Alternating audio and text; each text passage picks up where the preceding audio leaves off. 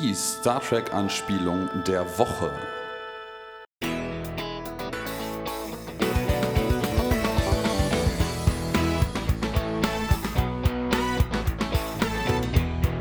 Good News, everyone. Äh, willkommen zu Friday, dem Futurama Podcast. Jetzt habe ich fast vergessen, was wir sind. Ich heiße Christian.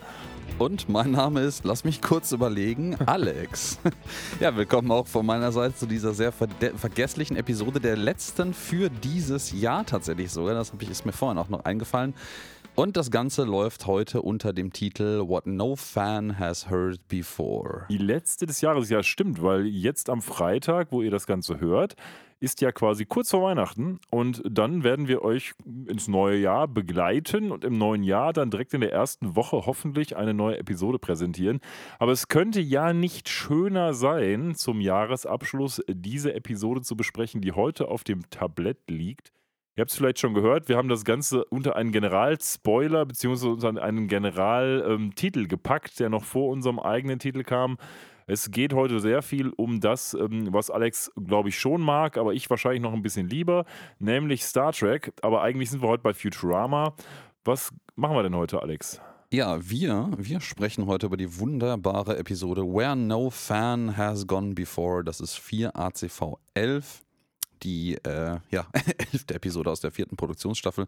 Ich habe gerade leider vergessen, mir die Seite aufzumachen, wann die ausgestrahlt wurde, in welcher Reihenfolge. Das kann ich dir gerne sagen. Das ist ein bisschen dumm gewesen. Vielleicht schieben wir es aber auch nach hinten mit diesen ganzen harten Daten. Ich wollte nur mal kurz den Bogen spannen zu dem, was als erstes heute mhm. auf eurer Tonspur lag. Bevor wir das machen, der Alex sitzt mir hier in so einem schönen Weihnachtspulli gegenüber. Bist du schon in Weihnachtsstimmung? Ja, das äh, ist, äh, hast du richtig erkannt. Äh, unsere Zuhörerinnen können das nicht so richtig sehen, aber ich habe gerade so, so, einen schönen ugly Sweater an mit so einem Lama vorne drauf. Einige und, Lamas sind da drauf. Äh, viele Lamas, aber eins besonders groß und es hat einen schönen, schönen flauschigen Schal und dieser Schal hat Pompoms unten und die sind wirklich an den, an den Sweater dran genäht. Also sie haben so Fussel unten. Ähm, das finde ich sehr gut. Nein, ich bin schon relativ gut in Weihnachtsstimmung, würde ich sagen. Also Deko habe ich bei mir in der Wohnung aus äh, meinen persönlichen traditionellen Gründen, weil Katzen nicht wirklich. Ähm, weil die das ein bisschen, ein bisschen zerlegen würden und irgendwie bin ich auch ein bisschen faul geworden dessen, was das angeht. Aber ja, diese Woche, letzte Woche noch ein bisschen zu arbeiten. Es ist relativ ruhig aktuell, weil auch schon viele Kollegen und Kolleginnen in, in Urlaub sind. Ähm, und nächste Woche habe ich Urlaub, das heißt also die gesamte Woche zwischen den Feiertagen und da freue ich mich auch sehr drauf. Deswegen, ähm, ja, ist das alles ganz angenehm. Seit dem letzten Mal ist nichts wirklich Großartiges, Relevantes passiert. Das ist ja jetzt tatsächlich äh, schon doch schon zwei Wochen her. Das, nee, gar nicht nee, wahr. Das ist nur eine Woche, Woche haben her. Wir wiederholt. Ja. Stimmt, wir haben, wir haben nachgeholt, weil Krankheit. Weil Krankheit. Ähm, deswegen gibt es da gar nicht so viel Spannendes mehr zu erzählen, bis auf allgemeine Weihnachtsstimmung und äh, ich weiß nicht, ist bei dir irgendwas äh, Spannenderes, Aufregenderes passiert? Wie ist dein Weihnachtsstimmungslevel so? Naja, wir haben zumindest einen Weihnachtsbaum bei uns und ziemlich viel Deko. Ich mag Weihnachten auch ganz gerne. Und wenn man Kinder hat, geht man das Ganze natürlich auch ein bisschen anders an, weil dann die Weihnachtsstimmung ein bisschen gehobener sein muss. Wir haben auch so einen Adventskalender für unser unser dreijähriges Kind, ähm, damit er sich da immer schön was raussuchen kann. Das führt dazu, dass immer um 5 Uhr aufgestanden wird. Ich will den Adventskalender aufmachen. Ja, gut, selber schuld. Ansonsten ist das bei uns eigentlich schon ganz nett gelaufen. Wir haben draußen auch so ein beleuchtbares Rentier mit Schlitten im Garten stehen. Das ist eigentlich ganz schön. Ich befürchte nur, bald wird dieser äh, Post-Weihnachts-Blues auftreten, wenn dann Weihnachten vorbei ist und die ganze Vorfreude auch weg ist und man dann so den Baum wegschmeißt und dann der kalte Januar kommt, weil entgegengesetzt zu, ähm, zu Weihnachten finde ich Silvester jetzt meistens eher so ein bisschen, ja, kann man machen, aber gibt mir jetzt nicht so besonders viel und danach kommt ja auch nicht mehr besonders viel. Der Januar wird dann immer blöd so ein bisschen und äh, das wird sich aber dadurch ein bisschen nivellieren, dass wir dann nach Teneriffa fliegen, also meine Familie. Und äh, dann schauen wir mal, wie das wird. Aber das sind noch lange, lange in der Zukunft liegende Pläne. Jetzt geht es erstmal darum, ähm, wo wir uns heute befinden, bei dem letzten Trekkie. Und wenn ihr uns sagen möchtet, wie eure Weihnachtsstimmung ist oder wie euer Star Trek Fandom Level ist, dann macht das doch unter folgender Adresse. Ihr erreicht uns auf Instagram und Twitter unter @fridaypodcast sowie im Web unter friday.live oder schickt uns eine E-Mail über info at friday.live. Ja, nach dieser wunderbaren Einleitung gehen wir jetzt auch ans Eingemachte. Und zwar jetzt nochmal die harten Eckdaten. Wie gerade schon gesagt, Where No Fan Has Gone Before ist die Episode des Tages. Auf Deutsch der letzte Trekkie. Ähm, und das Ganze wurde ausgestrahlt im Original am 21. April 2002. Das ist also schon echt eine ganze Weile lang her, wie so ziemlich alles andere auch. Und äh, auf Deutsch äh, am 1. Februar 2003. Ja, nicht ganz ein Jahr danach. Das ist ja der, der übliche Versatz, den wir hier haben. Ist im Übrigen paradoxerweise die zwölfte Episode der vierten Ausstrahlungsstaffel und die elfte Episode der vierten Produktionsstaffel. Das ist so ganz, ganz knapp vorbei, würde ich sagen. Ja, absolut, absolut. Vielleicht erzählen wir erstmal so ein bisschen was zur Vorgeschichte. Ähm, es begab sich eines schönen Tages, dass äh, die Macher von Futurama, die ja teilweise auch Star Trek-Fans sind, ähm, der eine mehr, der andere weniger, ähm, Bock hatten auf eine Star Trek-Episode. Man begab sich also sozusagen in den Writers Room und ersann eine Geschichte ähm, über Star Trek, die jetzt nicht so richtig viel damit zu tun hat, was wir hier sehen werden, aber dazu später mehr. Ja, und was hat man dann gemacht, wenn man Star Trek ähm, eine Episode bei Futurama machen will? Man versucht sich natürlich daran, möglichst viele originale Voice-Actor zu ähm, einzukaufen. Ja, man ist losgegangen und hat das dann versucht. Zum damaligen Zeitpunkt ähm, war, sage ich mal, die ganze TOS-Crew noch fast vollständig zu haben, mit der Ausnahme von DeForest Kelly, also dem Typen, der Dr. Leonard McCoy in der Originalserie gesprochen oder auch gespielt hat. Der hat ja beides gemacht. Mhm. Der war schon tot leider, aber alle anderen waren noch am Start. Man hatte mehrere Probleme. Das erste Problem war, dass man bei dem Leadstar, also bei dem der William, äh, ich hätte fast gesagt, bei dem der William Shatner spielt, bei dem der James T. Kirk spielt, bei William Shatner, hatte man es in der Vergangenheit schon mal versucht, nicht bei Futurama, aber bei den Simpsons. Und äh, da hat er immer gesagt, nee, kein Bock. Und äh, man versuchte es aber gleichwohl nochmal und aus unbekannten Gründen sagte William Shatner zu. Wahrscheinlich, weil es jetzt vielleicht mehr Sci-Fi war oder weil er vielleicht die Chance hatte, mit seinem ganzen alten Cast zusammenzukommen oder solche Sachen. Man weiß es nicht. Und man ging immer weiter, immer weiter, hat dann eben auch Spock, also Leonard Nimoy, der mittlerweile ja auch tot ist, wie es leider auch noch einige andere getroffen hat, ja. Leonard Nimoy gefragt, wie gesagt, die Forrest Kelly war tot. Ähm, man fragte Walter Koenig, der Typ, der Chekhov gespielt hat, und man fragte den guten Schauspieler von Ikaru Zulu eben auch. Und ähm, wie heißt er gleich noch? Jetzt ist mir gerade entfallen. Ähm, Da bin ich leider die falsche Adresse, da ähm, bist du gerade die Koryphäe. Ach, wie heißt er denn gleich? Jetzt kann ja wohl nicht wahr sein. Ähm, ja, ich ich werde es gleich nachtragen. Und man fragte auch den Darsteller von Scotty, James Doohan, der mittlerweile auch schon tot ist. Beziehungsweise man fragte seinen Agenten. Man fragte also den Agenten von James Doohan, hör mal hier, der, wir machen so eine Futurama-Episode, haben schon alle zugesagt. Und was sagte der Agent von James Doohan? Nein, kein Interesse. No way. Oder vielleicht auch mit schottischem Akzent wahrscheinlich. No fucking way. Und äh, Sehr schön, sehr schön. Und äh, ja, also hat man James Doohan nicht bekommen, aber alle anderen waren an Bord. Und man fragte sogar noch jemanden, der mit der Originalbesetzung nicht so viel am Hut hatte, der aber dafür in sowohl ähm, Next Generation, Deep Space Nine und Voyager auftaucht. Und später auch in einigen Kinofilmen und später auch noch in Star Trek Enterprise und später auch noch Discovery-Regisseur ist. Wow, wow, wow, wow. Und so übrigens auch noch, Ah, da kommt noch einer. ähm, wie heißt die Sendung noch gleich? Ähm, X-Factor gemacht hat. Jonathan Frakes. Ja, Jonathan. Frakes. Boah, jetzt muss ich mal punkten. Jetzt muss ich mal punkten. Den Namen, den kenne ich ja dann sogar auch direkt. Den kann ich direkt mal zu, ja, zu Besten geben. Ja, das ist jetzt eine, das ist schon sehr viel, ungewöhnlich sehr viel, muss man sagen. Ähm, George Takei heißt er übrigens. George, George. Takei, natürlich, ja. Ähm, sehr viel, sehr viel Vorgeschichte zu einer Futurama-Episode. Normalerweise springen wir ja verglichen damit quasi direkt ins kalte Wasser. Also eigentlich springen wir normalerweise verglichen damit in den leeren Pool und dann kippt uns irgendjemand ein Eimer kaltes Wasser drüber. Ne? Ja, ja, absolut. Vielleicht noch ganz kurz zur Ursprungsidee, die wir hatten. ja, genau. Ähm, wie gesagt, es war eigentlich mal was anderes gedacht. Und die Ursprungsidee, die war folgendermaßen. Man hatte sich überlegt, man könnte doch einen gigantischen Kirk und einen gigantischen Spock über New New York ähm, im Hotel und Casino kämpfen lassen, aus irgendwelchen Gründen. Also es ging mehr darum, zu, zu dieser Prämisse zu kommen, dass am Ende des Tages riesige TOS-Schauspieler äh, kämpfen. Und den Rest hatte man sich noch nicht so sehr überlegt. Aber ähm, vielleicht ist es ganz gut gewesen, dass man jetzt zu dem gekommen ist, was wir gleich sehen werden, weil das ist dann vielleicht ein bisschen elaborierter als das, was ich gerade als Ursprungsidee angepriesen habe. Ne? Schon, ja. Vielleicht noch eine kurze Trivia, bevor wir jetzt tatsächlich loslegen. Ähm, es ist so, dass ähm, tatsächlich dieser, ich, ich gucke gerade, wie der Award heißt. Er hat, glaube ich, einen gewonnen, nämlich den äh, Nebula Award, meine ich. Er hat aber in einer anderen Kategorie, ah hier, genau. Das Skript war für den Nebula Award eigentlich nominiert. Es hat Mhm. aber, hat aber ganz knapp verloren gegen Lord of the Rings, The Two The Towers. Two Towers. Und boah, das ist, das ist aber auch schon ein Kräftemessen oder dass es Mhm. dagegen verloren hat, finde ich eigentlich mh, m- honorar, also ehrenvoller für Futurama als viele andere Sachen, weil das ist schon, das ist schon eine Hausnummer, ne? Ja, David A. Goodman, der das Skript geschrieben hat, galt sozusagen im Writers Room als der Star Trek-Fan.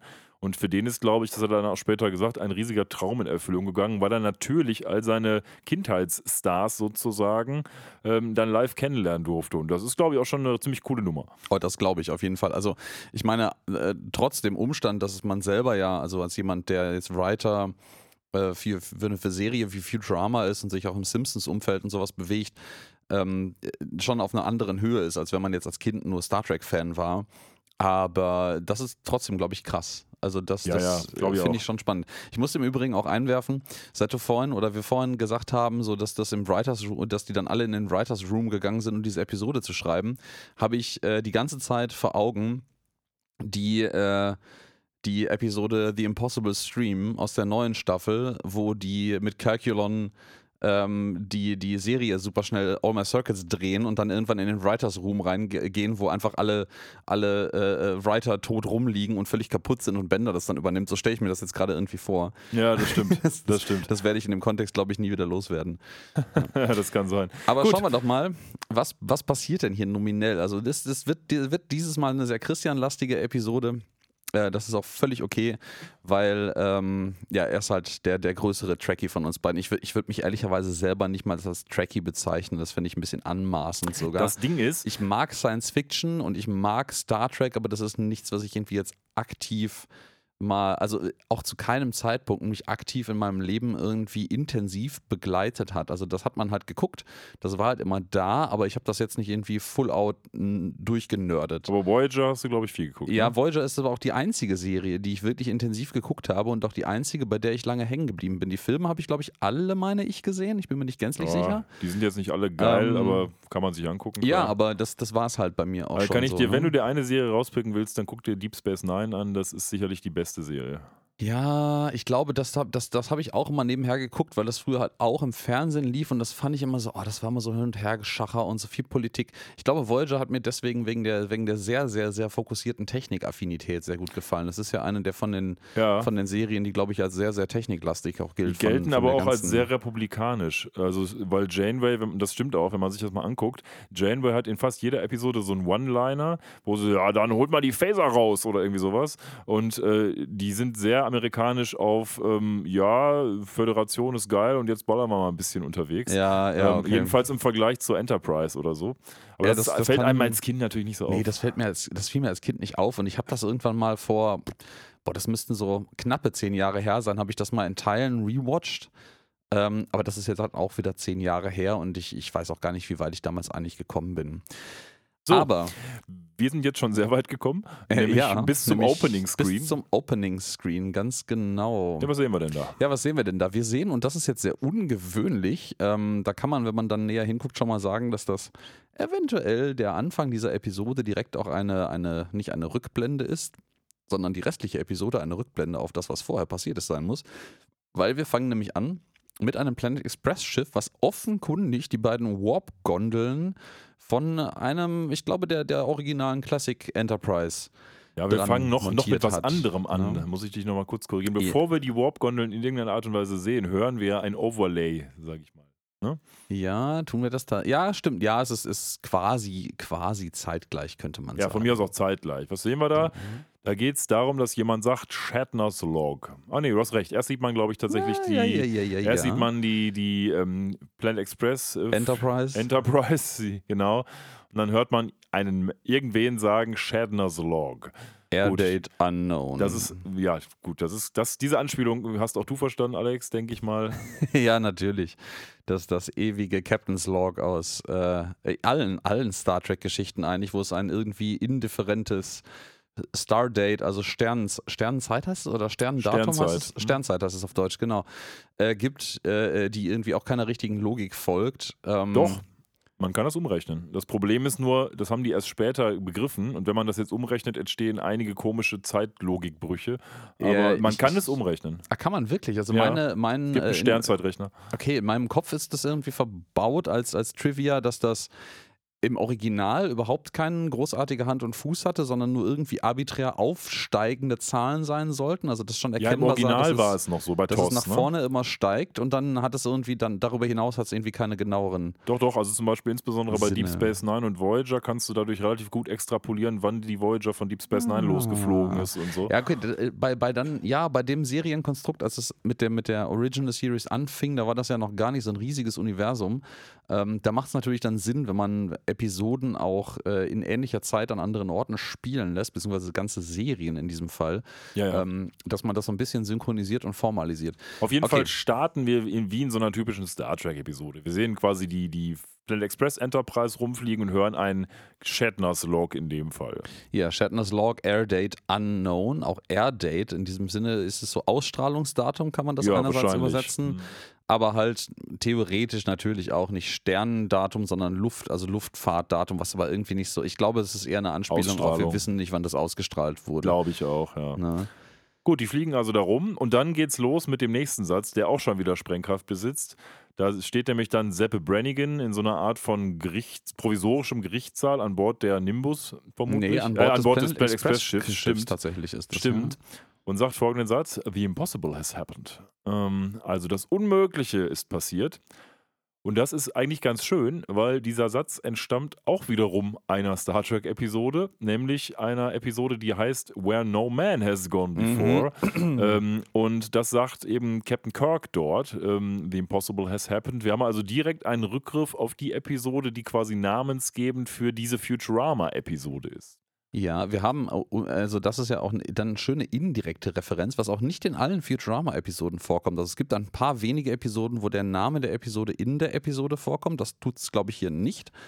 Ja, doch, Ähm, insoweit schon, als dass die Episoden, der Episodentitel auch gleichzeitig das Ding ist, was in den äh, Captions steht, wenn die Episode Äh, startet. Ja, ja, schon, aber als, als, als, als äh, Voice-Over. Nicht als Voice-Over, Also es wird, das nicht, stimmt. wird nicht vorgelesen. Das, damit ist, das wollte, darauf wollte ich nämlich auch zurück.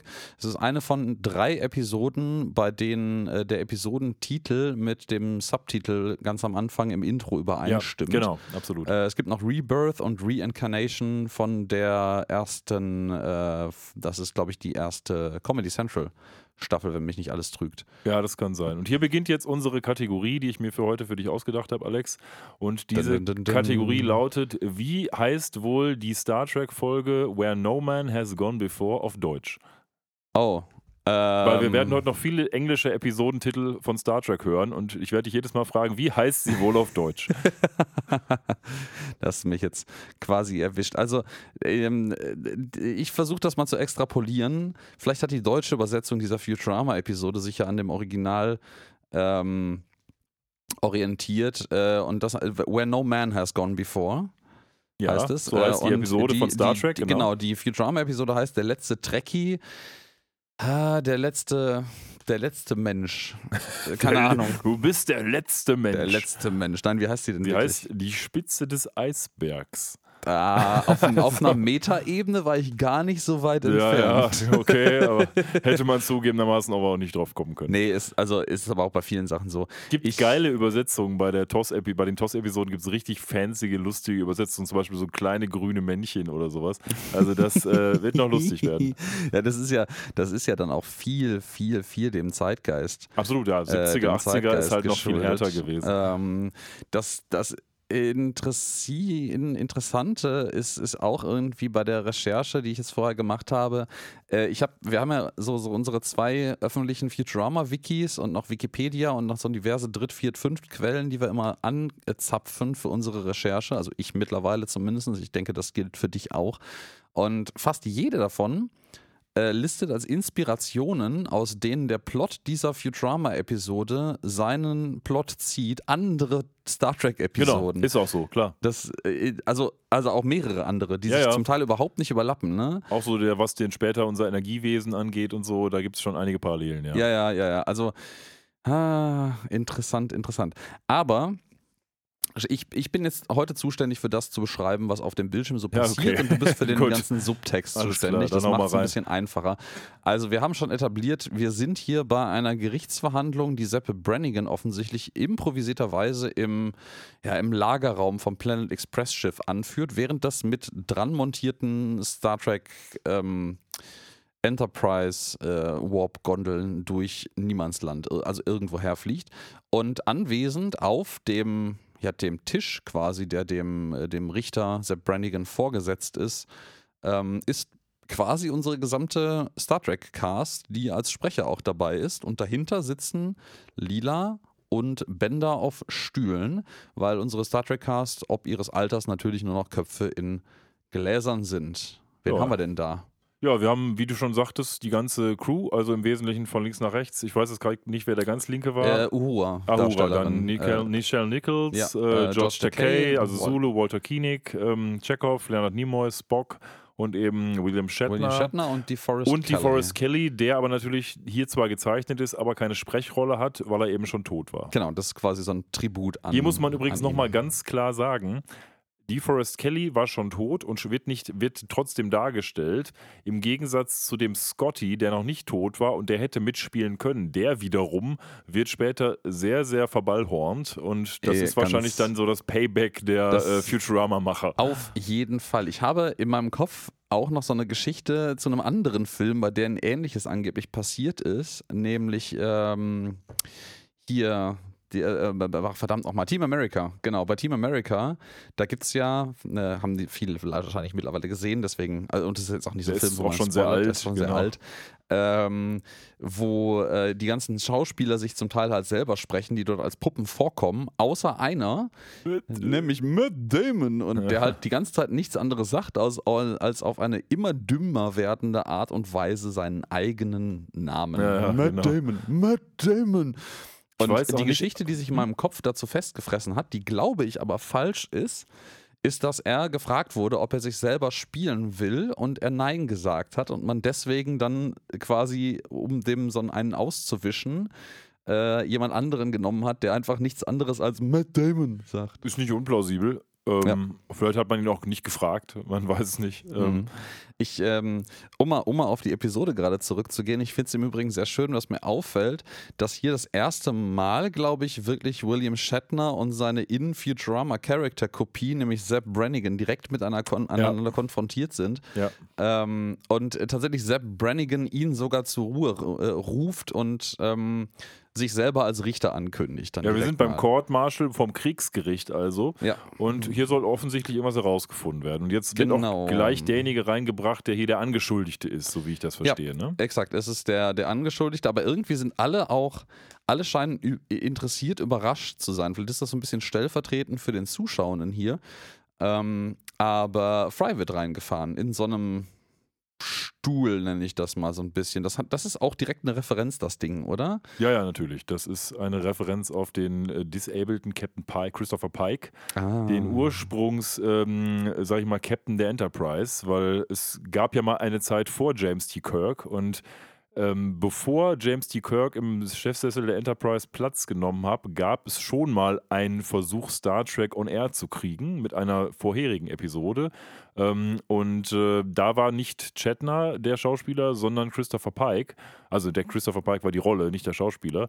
Und da war Spock noch ein bisschen anders, der konnte noch lachen und alle möglichen anderen Sachen waren noch da. Insbesondere war vor allen Dingen die spätere Frau von Gene Roddenberry, Majel Barrett, Roddenberry, ähm, hat da noch einen Number One gespielt, also war auch viel, viel mehr involviert als jetzt bei der TOS und den anderen Serien. Da war, er- kommt er ja selber quasi gar nicht vor. Oder Und- hat er irgendwelche Cameos? Wer denn? Roddenberry selber. Roddenberry selber nicht, Nee, nein. ne? Aber seine Frau eben sehr viele. Die spricht ja auch komplett die Computerstimme auf allen Raumschiffen. Oh. Ähm, und hat auch in Deep Space Nine mitgemacht und in Next Generation.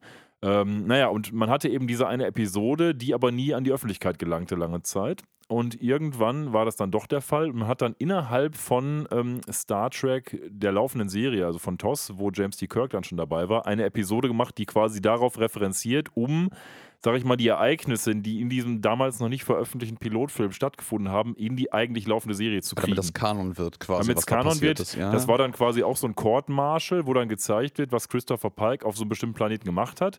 Und Christopher Pike, der Schauspieler, war halt nicht mehr verfügbar.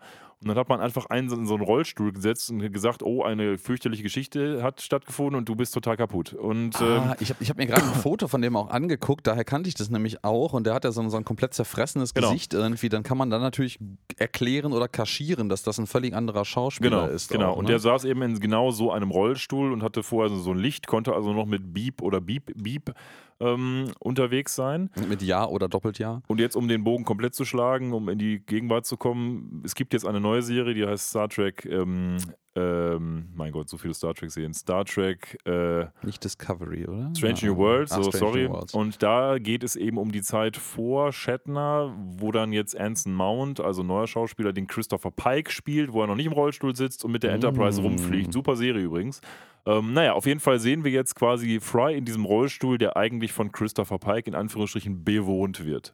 Ah, sehr, Deshalb sehr guckt er auch so ich belämmert, der Fry, weil der halt diesen disableden Christopher Pike nachstellt. Mhm.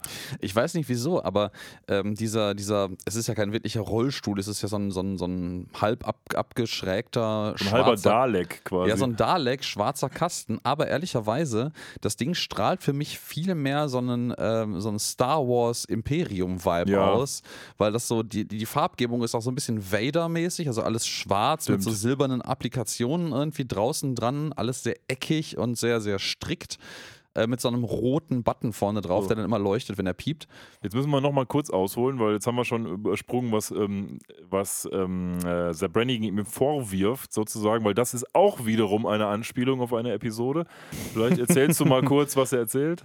Genau, also der, der Honorable Judge, der Honorably Sexy Judge, äh, Sepp Brannigan, sagt, ähm, die Anschuldigung gegenüber Philip J. Fry besteht darin, zum verbotenen Planeten Omega 3 gereist zu sein und fragt ihn dann halt, äh, also sagt ihm dann noch, dass es ein, ein äh, Verbrechen ist, das mindestens bei zwölf äh, aufeinander aufbauenden äh, Todesurteilen strafbar ist. Genau, ja. so und jetzt schlage also ich, mal, mal umgebracht. Jetzt schlage ich mal kurz die Bresche wiederum zu Star Trek. Ähm, wir fangen mal folgendermaßen an.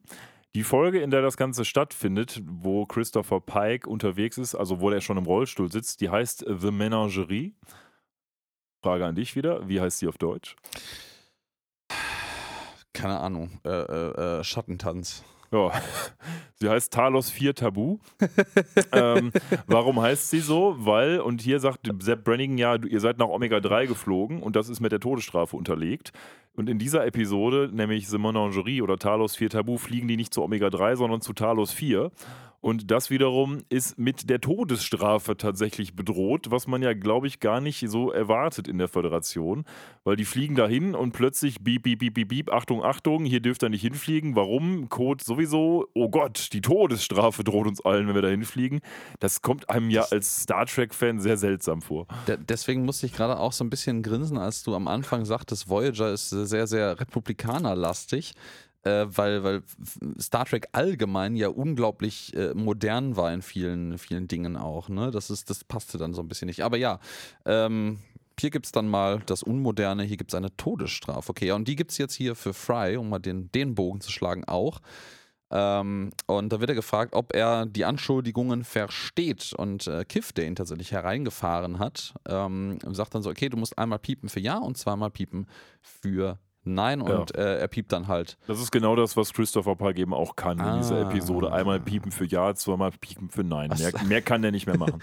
was ehrlicherweise ähm, äh, ja, an Betracht der Tatsache, was heute schon technisch an, an Hilfsmitteln für Leute, die schwerste Verletzungen erlegen, äh, nicht erlegen haben, sondern eben nicht denen erlegen sind, äh, äh was, was die für, haben, unter, ja. für äh, Unterstützung kriegen, technischer Natur, um trotzdem noch irgendwie am, ja, einem irgendwie gearteten Alltagsleben teilzunehmen. Das ist halt schon krass sophisticated. Ne? Hier unser, unser Lieblingswissenschaftler äh, im Rollstuhl der äh, halt äh, auch einen Sprachcomputer hatte, Zeit seines, also nicht Zeit seines Lebens, aber Stephen Hawking hatte halt eine ganze, ganze Weile lang diesen Sprachcomputer, weil er nicht mehr sprechen konnte. Und er hier mit seinem Morse-Peep-Code. Ähm, das erinnere ich mich allerdings, dass. Ähm, dass das scheinbar wohl auch Morsecode im Original sein sollte, dass man das aber irgendwie vergessen hat und dass das deswegen keinen Sinn ergibt. Ja, was vor allen. Dingen hat, war der Sinn natürlich, dass man den weder halt sprechen lassen oder nicht sprechen lassen wollte, weil das war halt nicht derselbe Schauspieler. Ja, ja, ja, ja, das ist, äh, ach, das ist Dem natürlich kostet auch ein, Sprechrolle mehr, ne? Ja, ja, ja, ja, so ein, so ein, auch so ein professioneller Pieper ist auch teuer. Ja, Ja, ähm, und Sepp Brannigan in seiner Funktion als total ehrenwerter und sexy Richter sagt ihm dann noch so, ja, ähm, okay, also Sie haben es verstanden, Herr Philip J. Fry, ähm, sind Sie, bekennen, bekennen Sie sich schuldig? Und dann piept er halt zweimal für Nein und äh, Sepp Brannigan sagt ganz in Sepp Brannigan-Manier doppelt Ja. Okay, schuldig. fand ich nicht schlecht. ja, finde ich, find ich, fand ich auch gut, ja. Twice. Beeps twice, ja. Und, ja, dann will er ähm, direkt auch die Todesstrafe sozusagen vollstre- vollstrecken. Sagt also, hör mal, Kiff, dann gib mir mal die Knarre. Aber es springt jemand auf von der äh, Bank der Zuschauer. Ja, nämlich Lila. Und äh, die sagt so, ey, er hat doch gesagt, dass er nicht schuldig ist. Er hat also quasi zweimal gepiept. Und na, ja, nach ein bisschen, bisschen ja, unnötig resolutem Auftreten erkennt äh, Sepp Brannigan das dann quasi an und sagt dann, okay, Mr. Fry, ähm, bitte erzählen Sie doch nochmal, äh, ist auch wieder so eine, so eine halbe Trick-Question, ne? so eine halbe äh, Fangfrage. So erzählen Sie doch mal bitte die Ereignisse bis zu dem Punkt, äh, die, die Sie dazu gebracht hat, schuldig zu sein. Genau. Ja, Fand ich das- auch gut. Das ist auch sehr geil. So, okay, wenn du jetzt auf diese Frage antwortest, erkennst, Well erkennst du dich wieder zur Schuld. Ja, egal, was für eine Geschichte du Passt erzählst. schon zu schlau für Brannigan eigentlich. ja, schon ein bisschen zu schlau für Brannigan, aber leider witzig genug für Brannigan. Ja, ja, das ist wahr. Ja, und dann fängt Fry wild an zu piepen und wir gehen jetzt natürlich, was ich anfangs schon äh, angekündigt hatte, in die Rückblende ein paar Tage vorher. Also es ist gar nicht so viel Zeit vergangen. Und ähm, wir befinden uns jetzt wieder im Neu-New York und zwar in einem, ja, in einer Videothek. Das wirkt, heute schon fast wie ein Anachronismus, ne? Ja. Ähm, Das Ding ist, um es mal vielleicht kurz zu sagen, die sind in der Videothek, um sich schnell Videos auszuleihen, weil der Professor gesagt hat, er schläft mal kurz eine Runde. Und Ja. sie können jetzt, glaube ich, acht Stunden Videos deswegen sechs, gucken. ich glaube sechs oder Stunden sechs oder Stunden. so. Der eigentliche Ja. Clou ist aber ja ein anderer, nämlich, dass das eine der wenigen Episoden ist, wo Professor Farnsworth gar nicht mitspielt. Und Amy auch nicht. Und Amy auch nicht. Amy auch nicht. Ja, ja, die kommt auch gar nicht vor.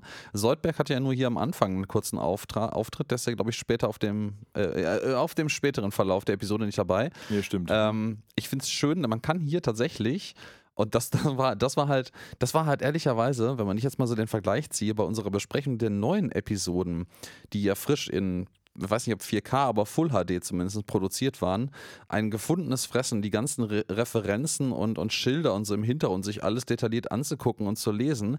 Äh, Das ist hier des Alters geschuldet echt tricky, aber wir, kann, wir können so ein paar Titel der, der VHS-Kassetten, glaube ich, müssten das sein, die hier noch in dieser. Videothek liegen.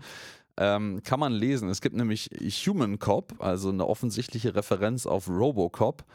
Äh, es gibt Deadly Aroma, was irgendwie so eine, das, das weiß ich auch so eine. Pupswolke, Deadly Armada vielleicht. Ich weiß nicht, gibt es einen Film, der so heißt?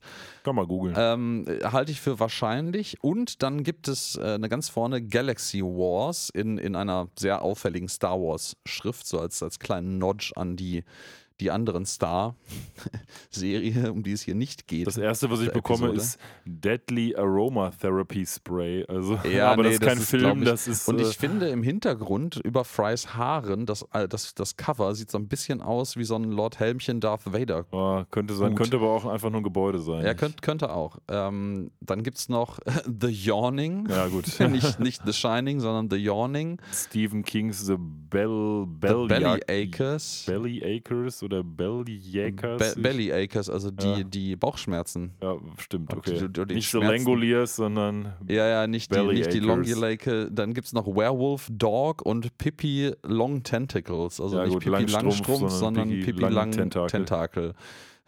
ja, Sehr viele schön. Sachen Sehr, tatsächlich. sehr, sehr schön. Geht Ah, noch Pla- weiter, Planet gibt of the Clams statt Planet of the Apes. Und, äh, und irgendwas, from from Mars. Äh, äh, irgendwas Man, Man from Mars.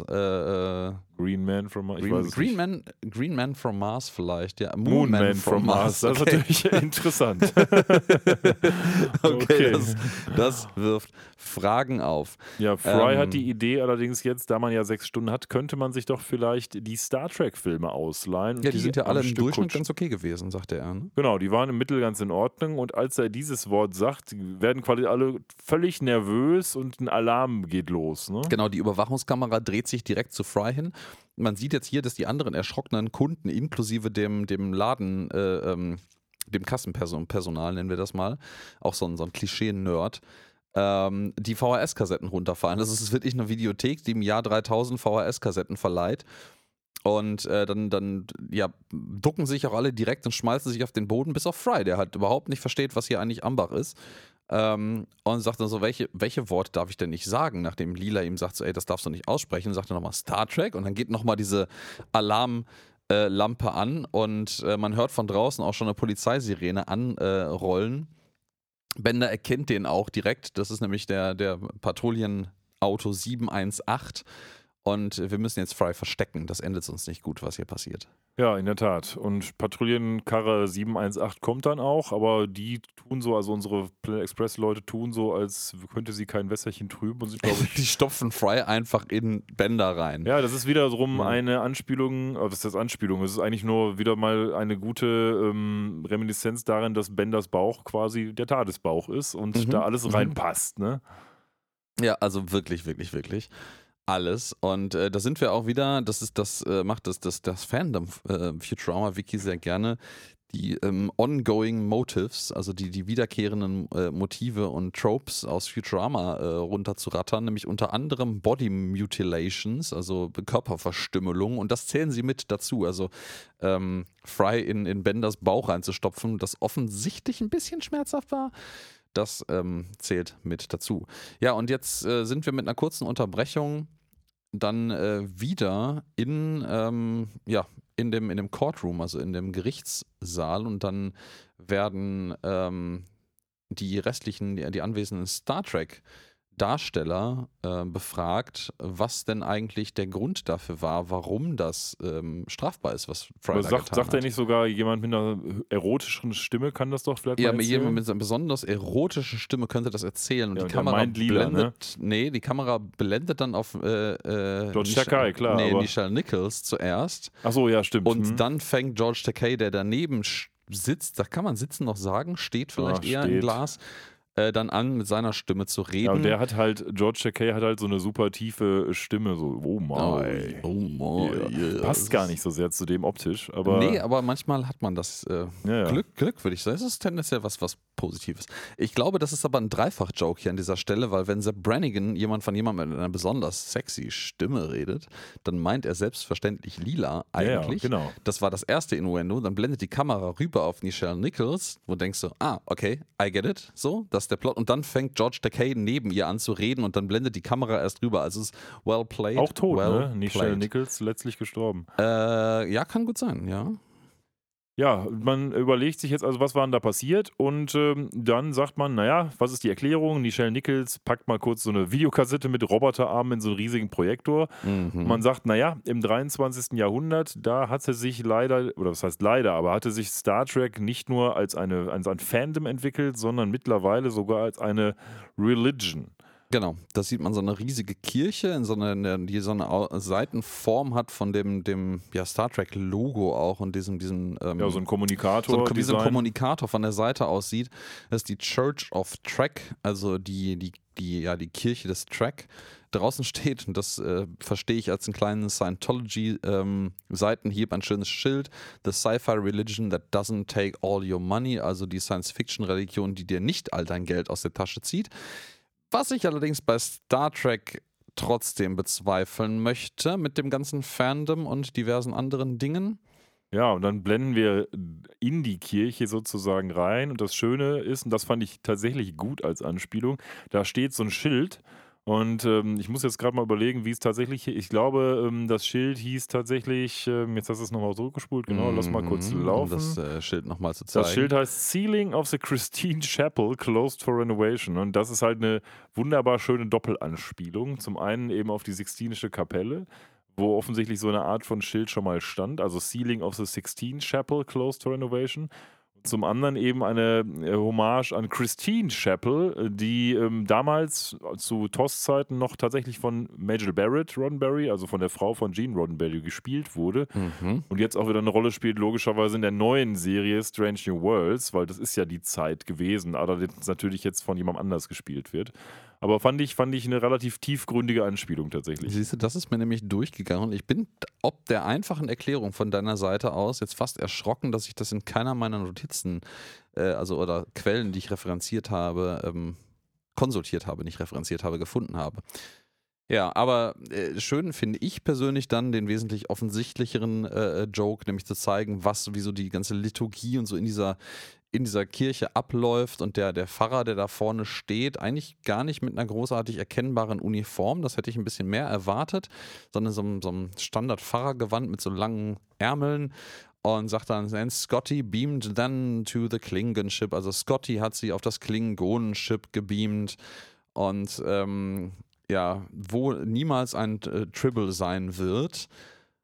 Und die Gemeinde, nenne ich das mal, antwortet dann in unisono mit All Power to the Engines. Also statt Amen oder in deinem Namen oder irgendwie sowas, was man halt in so Kirchen sagt, kommt dann halt alle Energie auf die, äh, nicht auf die Schilde, sondern auf den Antrieb. Ja, weißt du, äh, die, da sind ja zwei Typen auch im äh, Publikum, einer so schwarz-weiß und der andere weiß-schwarz. Die haben wir auch schon mal gesehen tatsächlich bei Futurama. Ja, ich erinnere mich grob, ja. Die entspringen auch einer Star Trek-Episode. Auch jetzt spielen wir das schöne Spiel. Die stammen vom Planeten Arianus und die Episode heißt Let That Be Your Last Battlefield. Ähm, pff, der Streit um Arianus. Bele jagt Lokai. Was? Das liegt daran, dass es geht in der Episode so ein bisschen darum, dass diese beiden sich spinnefeind sind, obwohl sie eigentlich gleich sind. Die sind nur anders angemalt sozusagen. Ja, der eine ist links weiß und, und der einer andere ist heißt, glaube ich, rechts. Bele und der andere heißt Lokai. Und darum geht es quasi darum, die jagen sich gegenseitig und nachher wird dann gesagt, hör mal, ihr seid doch quasi gleich und so weiter und so fort. Oh, so wow, sehr das plakativ. ist, das ist richtig, richtig ja, aber man muss auch sagen, dass das die dritte Staffel war. In einer Episode von der dritten Staffel wird doch einfach von außerirdischen Spocks Gehirn geklaut. Und dann hat er kein Gehirn mehr. Wow. Die heißt auch Spocks Brain, die Episode. Naja, ja, gut. Ja, Nisha Nichols leitet uns dann hier weiter äh, in der Erklärung durch das Video, was sie eingespielt hat. Man sieht dann hier einmal das Brandenburger Tor in Berlin mit einer riesigen Menschenmenge, die alle etwas anhaben, was man als äh, Star Trek-Uniformen mit Kapuzen bezeichnen könnte, also wie so ein bisschen Kult. Und erzählt dann davon, dass äh, ja Land nach äh, ein, ein Land ums andere äh, ja, fiel quasi unter den Einfluss der Star Trek-Religion. Und man sieht dann hier, wie so ein riesiges Schild unter großem Jubel enthüllt wird vor dem Brandenburger Tor, äh, wo drauf steht: Welcome to Nazi Planet Episode Land, formerly Germany. Ja. Also willkommen im Nazi-Plane in der im Nazi-Planeten Episodenland, früher bekannt als Auch Deutschland. wunderbar. Ähm, kennst du die Story dahinter? Nee, also ich, ich denke mir, es gibt eine Ja, Nazi-Episode. es gibt eine Nazi-Episode, die, man muss ja wissen, dass damals, oh, dass damals TOS äh, vom ZDF ausgestrahlt wurde ähm, Mm. und da angefangen hat. Und diese Nazi-Episode, die ist halt lange nicht gelaufen in Deutschland, aus offensichtlichen Gründen. Mhm. Ähm, das ist die Episode, jetzt kommt wieder unser Spiel, ähm, die heißt Patterns of Force. Die ist tatsächlich Boah. relativ wörtlich übersetzt worden, auch diesmal. Also Okay, Patterns of Force. äh, ähm, ähm, äh, Mus Muster der Macht? Ja, Schablonen der Gewalt. Ach, Schablonen der Gewalt. Ja, okay, okay, okay. Da geht es eben darum, dass die halt in so einem Nazi-Deutschland, man muss ja wissen, Kirk und Co. sind immer da gelandet, wo gerade die Kulissen frei waren. Äh, so sprich im Oh. alten Rom oder im Nazi-Deutschland oder so. Oder Von bei welchem- irgendwelchen Von welchem Tempeln. Film sind denn dann die Kulissen frei gewesen? Weiß ich Von nicht genau. Indiana Jones Teil oder was? Ja, müsste ich jetzt gucken. Aber tatsächlich ist das eben der, die Nazi-Episode, auf die hier rekurriert wird. Bei den äh, TOS kommt nicht hin, das, da, das, das ist älter als, als äh, die, die Indiana Jones Filme, würde ich behaupten. Ähm, naja, aber die Konklusion dieser kurzen Einschnittes und der Erklärung, wie das mit der äh, Star Trek-Religion weiterging, ist dann, ähm, dass man dann Konsequenzen gezogen hat, als das alles überhand genommen hat. Und deswegen, und da sind wir wieder bei einer radikalen Geschichte, mh, wurden alle Trekkies einfach exekutiert. So, man hat hier einfach, einfach Genozid gemacht quasi. Äh, und ja, in, in, auf die Art und Weise, wie es eine, wie es Jungfrauen am ehesten geziemt. Man hat die nämlich einfach alle in den Vulkan geworfen, oben rein. Ähm, frage mich, ob das auch eine Referenz auf irgendwas sein soll, dass man eine Jungfrau im Vulkan opfert. Ist das irgendwie so ein, so ein Tro ja, Mhm. ja, Jungfrau im Vulkan opfern, wo ich es gerade selber ausspreche, ist schon so ein bisschen so ein, so ein, so ein, so ein Tribal-Klischee. Es gibt ja diese Episode, das ist jetzt aber links nur so Halbwissen von mir, wo die so einen Computer in so einer relativ unfortschrittlichen Zivilisation haben. Das spielt auch in so einem Berg, aber da werfen die, glaube ich, keinen in den Vulkan. Mhm. Naja, hier werden jedenfalls eine ganze Menge Leute reingeworfen. Auch so ein Typ mit so einem T-Shirt irgendwie, Beam me up, Scotty, there is no intelligent life on this planet. Äh, also beam mich hoch, Scotty, es gibt kein intelligentes Leben auf diesem Planeten. Das ist auch so ein, so ein beliebter Bumpersticker auf Autos gewesen. Ja, was übrigens ja Quatsch ist, weil in, der Episo in, der, in keiner Episode kommt dieser Satz vor, beam me up, Scotty. Ja, aber da, das ist, geht dir das nicht auch häufiger mal so, dass man irgendwie auch, auch hier in unseren ja, ja. Futurama-Austauschen haben wir ja schon mehrfach gemerkt, dass diese bei uns sich festgesetzten Zitate teilweise im Original ganz anders waren. Das stimmt, aber wenn ich es auf ein T-Shirt drucke, dann gucke ich doch vielleicht einmal vorher nach. Oh no, oh no, sweet summer child. Das, Die, die sagen, aber hä? Weißt du, wenn du das, wenn du das aufs T-Shirt druckst und das nicht in der Originalepisode vorkommt, ist das vielleicht auch markenrechtlich einfacher ja, das ist sicherlich so, aber Ja. Scotty, naja, gut. Auf jeden Fall sagen die alle, Ja. wenn die die da in den Vulkan schmeißen, den berühmten Satz, he's dead, Jim. ja, in honor of. Ja, DeForest Kelly, also Exakt. McCoy, der Ja. das ja so immer gesagt hat, neben seinem anderen Signature-Move zu sagen, I'm a doctor, not an insert here. Ja, word, not a, was auch immer. Und Scotty natürlich mit seinem, wir brauchen gestern, okay, ich mach's bis vorgestern. Genau. Ja, ja. Ähm, naja gut, und Walter König dann ähm, haut dann rein, dass äh, in, der, in Fortsetzung dieser Erzählung, dass dann, nachdem alle Trekkies umgebracht äh, worden sind, die in Klammern alle Jungfrauen waren und männlich und in den Vulkan gesprungen sind, äh, geworfen wurden, ähm, hat man alle die, die heiligen Texte, also die Videokassetten von den Episoden in eine Rakete gepackt. Also die wurden verbannt und man hat die in eine Rakete gepackt und auf einen Planeten abgeschossen. Und das ist wiederum eine, da kann ich jetzt mal sogar Dann einhauen. hau raus. Das ist sogar eine doppelte Anspielung. Die gesamte Szenerie von der Rakete mit den Überresten, die auf den Planeten geschossen wird, ist äh, die Beerdigung von Spock aus The Wrath of Khan. Dem, das ist der zweite Star Trek-Film, glaube ich, ne? Das ist der zweite, Das zweite, genau. Und das Raumschiff, was hier dargestellt wird, ist aus einer Ende 90er Jahre ähm, in, in Großbritannien ähm, produzierten Science-Fiction-Serie. Also das Raumschiff, was hier gezeigt wird, von dem aus diese, diese ähm, ja, Rakete abgefeuert wird, das hat tatsächlich als eine der wenigen Sachen hier nichts mit Star Trek zu tun. Das ist schon fast überraschend. Und ähm, ja, wenig überraschend dürfte jetzt sein, dass diese Kassetten natürlich auf einen, keinen geringeren Planeten abgeschossen worden sind, als auf die ähm, verbotene Welt Omega 3. Genau. Das wirft in mir so ein bisschen die Frage auf und ich glaube, Spoiler Alert, die restliche Episode wird das nicht beantworten.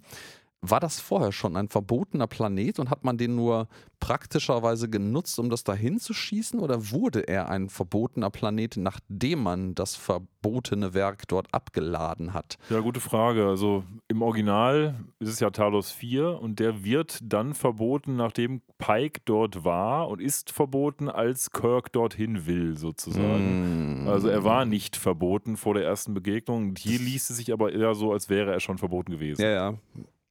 Das kann, man, kann, man könnte es natürlich anders sehen. Die erklären jetzt ja quasi, warum der verbotene Planet der verbotene Planet wurde. Und in der Zeit, wo jetzt diese Erzählung läuft, ist es ja schon der Forbidden Planet, also der verbotene Planet. Also wäre das missverständlich, aber dennoch legitim an der Ja. Stelle direkt dann auch schon von dem verbotenen Planeten in der Erklärung zu reden. Das stimmt. Äh, Wir werden es nie rausfinden, aber ich, ich gehe mit deiner Erläuterung, weil das auch zum Star Trek Original besser passt, dass er in diesem Moment zum verbotenen Planeten wurde. Und dann schließt Leonard Nimoy die ähm, Erzählung und meint dann so, ja, und damit war Star Trek schon von immer, für immer aus dem menschlichen Gedächtnis ausgelöscht. Was ja irgendwie auch Quatsch ist. Also klar, die haben jetzt alle umgebracht, alle Trekkies, aber die müssten ja eigentlich auch viel mehr Leute umbringen. Ich meine, es gibt ja nicht nur, es gibt ja auch Leute wie dich zum Beispiel, die jetzt keine Trekkies sind, aber die das trotzdem kennen.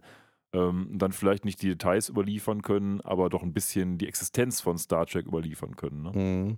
Ich muss jetzt gerade noch mal ein Detail nachgucken, was mir aufgefallen ist. Und zwar jetzt danach sagt jetzt als, als, als Kommentator quasi zu dieser Erzählung, sagt jetzt Bender, Another classic science fiction show cancelled before its time. Also eine weitere klassische oder ja, historisch wichtige Science-Fiction-Serie, die vor ihrer Zeit abgesetzt wurde. Und das wirft in mir die Frage auf, war zu diesem Zeitpunkt, als diese Futurama-Episode produziert wurde, schon klar, dass Futurama abgesetzt werden Ja, würde. weil. Das habe ich als Selbstreferenz verstanden, aber Ja, ich weiß gar nicht, ob sie das zu diesem Zeitpunkt schon wussten. Vielleicht war es auch mehr so ein Hieb, setzt uns nicht ab, weil es könnte euch schlecht ergehen, wenn das passiert. Ähm, vielleicht, vielleicht wussten sie es, vielleicht wussten sie es auch nicht und es war mehr so ein, ähm, sag ich mal, Seitenhieb in die Zukunft, beziehungsweise in etwaige Planungen von äh, dem Produktionssender. Weiß, weiß man nicht. Wird man jetzt vielleicht auch nicht herausfinden so schnell. Ich gucke das mal nach, ob es irgendwie einen, einen, so, eine, so ein Ding gibt. Also es war, natürlich wurde es nach der vierten Staffel gecancelt. Das heißt, es ist irgendwie, es könnte irgendwie plausibel sein, dass man das bei der vierten Produktionsstaffel vielleicht schon wusste, dass sie nicht in die Verlängerung Ich halte es auch für relativ würde, plausibel, dass diese Episode recht spät produziert wurde, ähm, weil es was sicherlich schwierig ist, diese ganzen Charaktere und Synchronsprecher auf einen Haufen zu kriegen. Ne? Ja, ja, ja, ja, ja, ja. Also, hm, ist schwierig. Also so spontan habe ich es jetzt nicht rausgefunden gerade. Vielleicht le lege ich das nochmal zum nächsten Mal nach. Ähm, und äh, aber äh, Sepp Brannigan geht hier in der nächsten Szene auch direkt darauf ein und das ist schon fast ein bisschen zu plakativ, ähm, wo er nämlich dann jetzt meint, so, also ich habe noch niemals von so einer so äh, ähm, ähm, schockierenden Ungerechtigkeit gehört, über die ich mich so wenig, äh, mit der ich mich so wenig äh, befasst, nicht befasst habe, über die mich, so, wenig, interessiert. Danke. Ja, also ähm, Also auf jeden Fall wird dann der nächste Zeuge reingerufen und dann das ist auch direkt Bender. Bess Bender, Fry steigt einfach aus diesem Rollstuhl aus und sein Gesicht verändert sich ja wieder zur Normalität hin. Er ist plötzlich nicht mehr gelähmt und irgendwie mehr Schucke in der Birne, sondern ja, gibt einfach hier so, bitteschön Bender, steig mal ein. Aber jetzt, wo du drin sitzt, bitte nur den Knopf benutzen. Genau, Ne? Bender, aber Bender kann jetzt, redet jetzt normal. Also jetzt ist ja quasi die Katze aus dem Sack. Jetzt ist ja klar, dass Fry nicht irgendwie als äh, Gemüse von was auch immer zwischenzeitlich passiert ist, zurückgekommen ist, ähm, sondern dass er einfach nur aus Gründen, nenne ich das einfach, ähm, in diesem Pike-Mobil sitzen durfte. Ja, genau. Ja. Und ja, dann will Bender auch anfangen, normal zu reden und wird dann vom äh, Honorable Judge, äh, von unserem Richter, dazu aufgefordert, doch bitte den Knopf zu benutzen. Ja, und passend mit der Knopfnutzung gibt es dann wieder so eine Überblendung ins ähm, Head Museum, also ins Kopfmuseum. Denn jetzt ist Fry Mhm. natürlich auf der Suche nach den Originaldarstellern, weil er hat ja jetzt gemerkt, Star Trek ist verboten und rennt zu Leonard Nimoy ins Kopfmuseum, wo er eben noch steht und sagt, hör mal hier, du hast doch in Star Trek mitgespielt, Spock etc. etc. Und äh, Leonard Nimoy sagt, was? Ich äh, weiß nicht, wovon du redest. Du kennst mich bestimmt aus anderen Filmen, oder? und oben sieht man so eine Kamera, die quasi schon äh, auf die Ja, beiden ja, das- surrt. Da scheint so eine, so eine Voice Activation drin äh, eine Rolle zu spielen, die äh, das, äh, da ist auch Pamela Anderson im Hintergrund, glaube ich, links Ja, ja, oben genau. zu erkennen. Irgendwo soll Apu auch äh, hier äh, im, im, im Museum noch im Hintergrund stehen. Na gut, und ähm, Er verrät sich dann. er verrät sich ein bisschen, also er versucht sich raus zu, äh, äh, rauszureden, macht so, ja, meine, du erinnerst dich bestimmt in, an meine ähm, Ein- Ein-Mann-Show über äh, Vincent van Spock. Äh, ich meine Goch, äh, verdammt. Ja, und ähm, ja, dann, dann hat er ihn quasi und äh, nimmt, der nimmt ihn mit, ne? Ja, genau. Das Problem ist, ähm, die müssen dann ja fliehen, weil er hat jetzt auch Star Trek, hat sich quasi erinnert und äh, jetzt muss er ihn mitnehmen. Und ähm, Spock erzählt ihnen mal sozusagen die Geschichte, dass seine ganzen anderen Cast-Member, also die jetzt da stehen schon bei unserer Verhandlung, ähm, ja, eben weggeflogen sind von der Erde. Ja, die sind quasi weggeflogen. Ich, äh, während oder nach dem Bann, also jedenfalls zu einem Zeitpunkt, wo es schon heiß wurde um Star Trek und die Religion hinweg, ne? Also, ähm, und da gibt es noch so eine Verabschiedungsszene, das ist so eine Rakete, eine riesige, wo jetzt die, die Head in the Jars, die Köpfe im, im Glas nach und nach alle reingeladen werden. Und ähm, gibt es eine Verabschiedungsszene zwischen William Shatner und Leonard Nimoy. Die hat es ja auch wieder in sich. Ähm, Ja. Anspielungstechnisch, weil das ist ja genau das, was du gerade schon referenziert hast mit dem Torpedo. Auch Star Trek 2, The Wrath of Khan. Khan hat gerade die Enterprise kaputtgeschossen und Spock hat unten den Atomreaktor repariert, ist aber selber verstrahlt worden. Ja. Und die Ja. beiden sehen sich eben dann im, das letzte Mal und das Durch sagt- das Glas, Durch, durch das Tür, Glas, ne? genau. Ja. Und dann sagt er, ich will, ich werde, nee, ich bin und werde es immer sein, dein Freund. Und äh, dann stirbt Spock. Und das wird Mhm. genau hier auch so auf Englisch eben ausgesagt. Ja, genau. Und dann The End, also nicht The End, aber dann fliegen sie dahin, Ja, wo kein. Fan jemals hingeflogen ist. Ja, das kann er immer noch nicht so richtig fassen. Nee. Warum sollte ich die Welt dann gegen uns gewandt haben? Naja, und äh, Fry ist eben auch total angry darüber, weil er eben auch ein Trekkie ist. Und äh, ja, jetzt nimmt er den Kopf in der Tat mit. Und das ist sehr zur Freude eines Darstellers aus der in Anführungsstrichen zweiten Reihe in dem Fall. Nämlich Jonathan Frakes, äh, Riker. ja, genau. Commander William T. Riker Ja. vom Raumschiff Enterprise, äh, also in der nächsten Generation. Und finde ich auch ganz schön. Hier wird, wird Spock mitgenommen. Die nächste Generation rückt quasi nach. Insoweit auch passend, weil beide sind der erste Offizier. Und ähm, Riker rückt quasi jetzt an die Stelle, wo Spock saß im Head Museum und darf fortan ähm, dort bleiben. Ist auch seine einzige kurze Sprechrolle von äh, Jonathan Frakes, die er hier in der Futurama-Episode hat. Ja, und na, da rechts daneben steht Liz Taylor. Ja, Auch so gibt als, wahrscheinlich als schlimmere Benachbarungen. random, äh, äh, random Fact, die auch äh, dann wenig überraschend keine Sprechrolle hat, weil sie einfach nur, wird einmal ein bisschen Name gedroppt und Face gedroppt vielleicht auch. Ähm, Ja, man will Ja. jetzt so Omega 3 fliegen, ne? Genau, wir sind jetzt im Planet Express Hauptquartier, spezifischer genau im dort gedockten Schiff zurück. Und ähm, Fry ist jetzt im Pilotensessel, hat Leonard Nimoy da auf der Ablage abgestellt, Bender chillt im Hintergrund und der Fry versucht gerade Lila zu erklären, ähm, warum die Welt, die Welt, genau, die, die World, World. oder die Welt, die Welt Star Trek braucht, um äh, Hoffnung für die, für die Zukunft zu haben. Ja, da war damals Star Trek noch dafür da, genau. Aha, aha. Ja, heute hat man eingesehen, dass es einfach verloren ist. Ähm, und ja, dann gibt es einen kleinen, na, nicht Schlagabtausch, also eine kleine Diskussion darüber. Ähm, und äh, auch äh, spannend, das hatte ich ja vorhin mal ein bisschen erwähnt, dass, dass Fry jetzt halt auch sagt, so hey, das, das, ähm, Star Trek hat mir halt auch beigebracht, dass alle Menschen gleich sind, ob sie jetzt weiß, schwarz, Klingone oder selbst weiblich sind. Ja. Ähm, was, was, was halt irgendwie in Frys üblicher Dummheit sehr, sehr flapsig dargestellt ist, was, was tatsächlich in, in, in Star Trek halt ähm, wahr war auch. Und die waren, hab vorhin ja. Ja. schon mal erwähnt, sehr progressiv in der Hinsicht. Ja, wobei man natürlich sagen muss, äh, gerade die alte Serie, es war halt 70er. Ähm, Ja, gut, aber Spock ist, äh, nicht Spock, aber ähm, ähm. Kirk, ist, Kirk ist halt auch irgendwie der Inbegriff des chauvinistischen Typen, ne? Ja, aber die liefen halt auch an Bord der Enterprise alle in gefühlten Miniröcken rum, Ja, ja, ne, mit ja, so Stiefeln. Ist, nein, ja klar, Uhura saß auch auf der Brücke, aber das wurde, glaube ich, erst so richtig progressiv in der Frauenhinsicht, als es dann starke Frauencharaktere gab. Und das war Mhm. sicherlich, ja, mit Next Generation geht so, aber mit Deep Space Nine hat es dann angefangen. Ja, ja, Voyager dann noch mit, mit Voyager Captain noch mehr, Janeway genau. ganz vorne weg. Aber auch da schon, also für die Zeit wieder trotzdem bezeichnet, es gab halt auch nur die eine Quotenfrau auf der, auf der Brücke, ne? Wo So. jetzt? Äh, äh, Original Series. Ja, natürlich. Natürlich. Es gab dann noch Christine Chappell, die war halt die Arzthilferin sozusagen. Mhm. Aber ansonsten war da nicht viel. Ja. Und Uhura hat auch ehrlich gesagt, genauso wie alle anderen abseits von ähm, Kirk, Spock und McCoy, kaum Sprechrolle. Ne? Mhm. Ja, ja, gut, das, das ist. Ja, auch, man, man muss solche Sachen ja auch immer im Zahn der Zeit, aus der sie kommen, sehen. Für damals war das relativ progressiv. Aus heutiger Sicht ist es eher so, meh. Ähm, naja, und dann, dann haben wir eine Szene hier, die relativ typisch ist für Futurama, vor allen Dingen für die Interaktion zwischen Fry und Lila. Ähm, Lila ist eigentlich nicht so richtig überzeugt von der Idee, aber sagt so, ey, weißt du was, sie hat Mitleid mit Fry, also sie, sie erkennt an, dass ihm das wichtig ist und sagt so, weißt du was, also ich kann dich ja nicht alleine fliegen lassen äh, und äh, sagt dann, wir gehen, mit Lennarts Erlaubnis natürlich. Ja, gesagt, So. getan. Man fliegt nach Omega 3 und ähm, sagt dann auch direkt so, wir sind jetzt da übrigens und jetzt kommt eben auch wieder die Anspielung auf The Menagerie und sagt dann quasi so eine Computerstimme, mal, wir nähern uns jetzt dem verbotenen Mhm. Planeten, genauso wie es in der Menagerie-Episode eben auch ist. Exaktamente.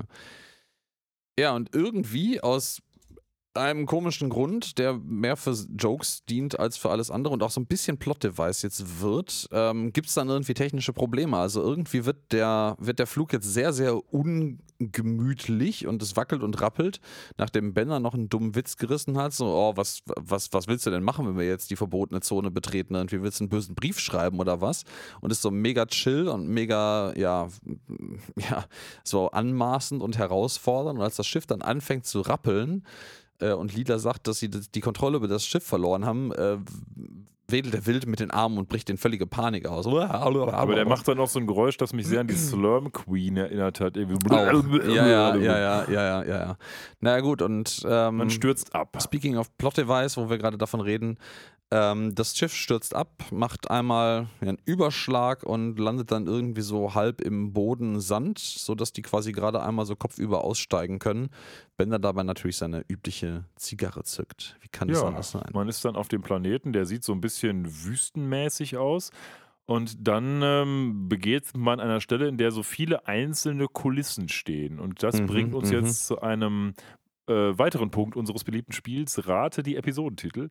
Denn, denn Oh Gott, oh ähm, Gott, oh Gott. es verhält sich hier ja so, jetzt muss ich mal kurz meine eigenen Notizen aufmachen. Es verhält sich ja hier so, dass wir ganz, ganz viele verschiedene Kulissen sehen und zwar aus verschiedenen Star Trek-Episoden. Yep, yep, yep. So. Willst du sagen, welche das sind? Hast du es dir auch kann das aufgeschrieben? ja nicht aufgeschrieben, nicht, aber ich habe das direkt hier offen und kann es nachlesen. Das ist einmal Spectre of the Gun. Ja, fangen wir da mal an. Spectre of the Gun. Wie heißt das wohl ähm, auf Deutsch? Ähm, der Schlagabtausch hatten wir gerade schon. ne? Wildwest im Weltraum. Ja, okay, okay, okay, okay. Ich, So, hätte, jetzt, nächster, ich hätte ne? jetzt auch Noon getippt. Äh, who mourns for Adonais? Morns for Adonais. Wie heißt die deutsche Episode? Der Streit um Adonais. Der Tempel des Apoll. Wow. The Gamesters of Triskelion. Auf Deutsch? Ähm, die. Kommst du nicht drauf? Nee, wahrscheinlich. Meister der Sklaven. Ja, das, das, das Brot der Weißen oder so. Ich keine Ahnung. The Ultimate Computer Ja. heißt auf Deutsch bestimmt ähm, die Maschine. Computer M5. Wow. The City on the Edge of Forever. Die Oh, kennst das du aber klingt, bestimmt, die Episode. Das klingt sehr poetisch. Das kommt mir auch sehr bekannt vor. Ähm, die Stadt am Rande der Ewigkeit. Ja, das äh, kommt schon dem nahe, was es sein soll. Das heißt Übergriff in die Geschichte. ähm, Das ist vollkommen am Arsch vorbei. ja, ja. Und Aber als- A Piece of Action haben wir ist, auch noch. Ist aber sicherlich ähm, eine der Episoden, die fast jeder kennt. Ist das so? Okay. Ja, City of the Edge, äh, on the Edge of Forever, das kennt man mit Edith Keeler, wo quasi ähm, das Ganze beginnt mit McCoy, der quasi verrückt wird und die Vergangenheit durch so ein Zeitportal reist, was aus Versehen da steht. Und äh, dann müssen die quasi zurück und Kirk verliebt sich in so eine Frau. Und der Plot-Twist ist sozusagen, dass er sie sterben lassen muss, ähm, weil in der Zukunft ansonsten was Böses passiert. Oh, wow.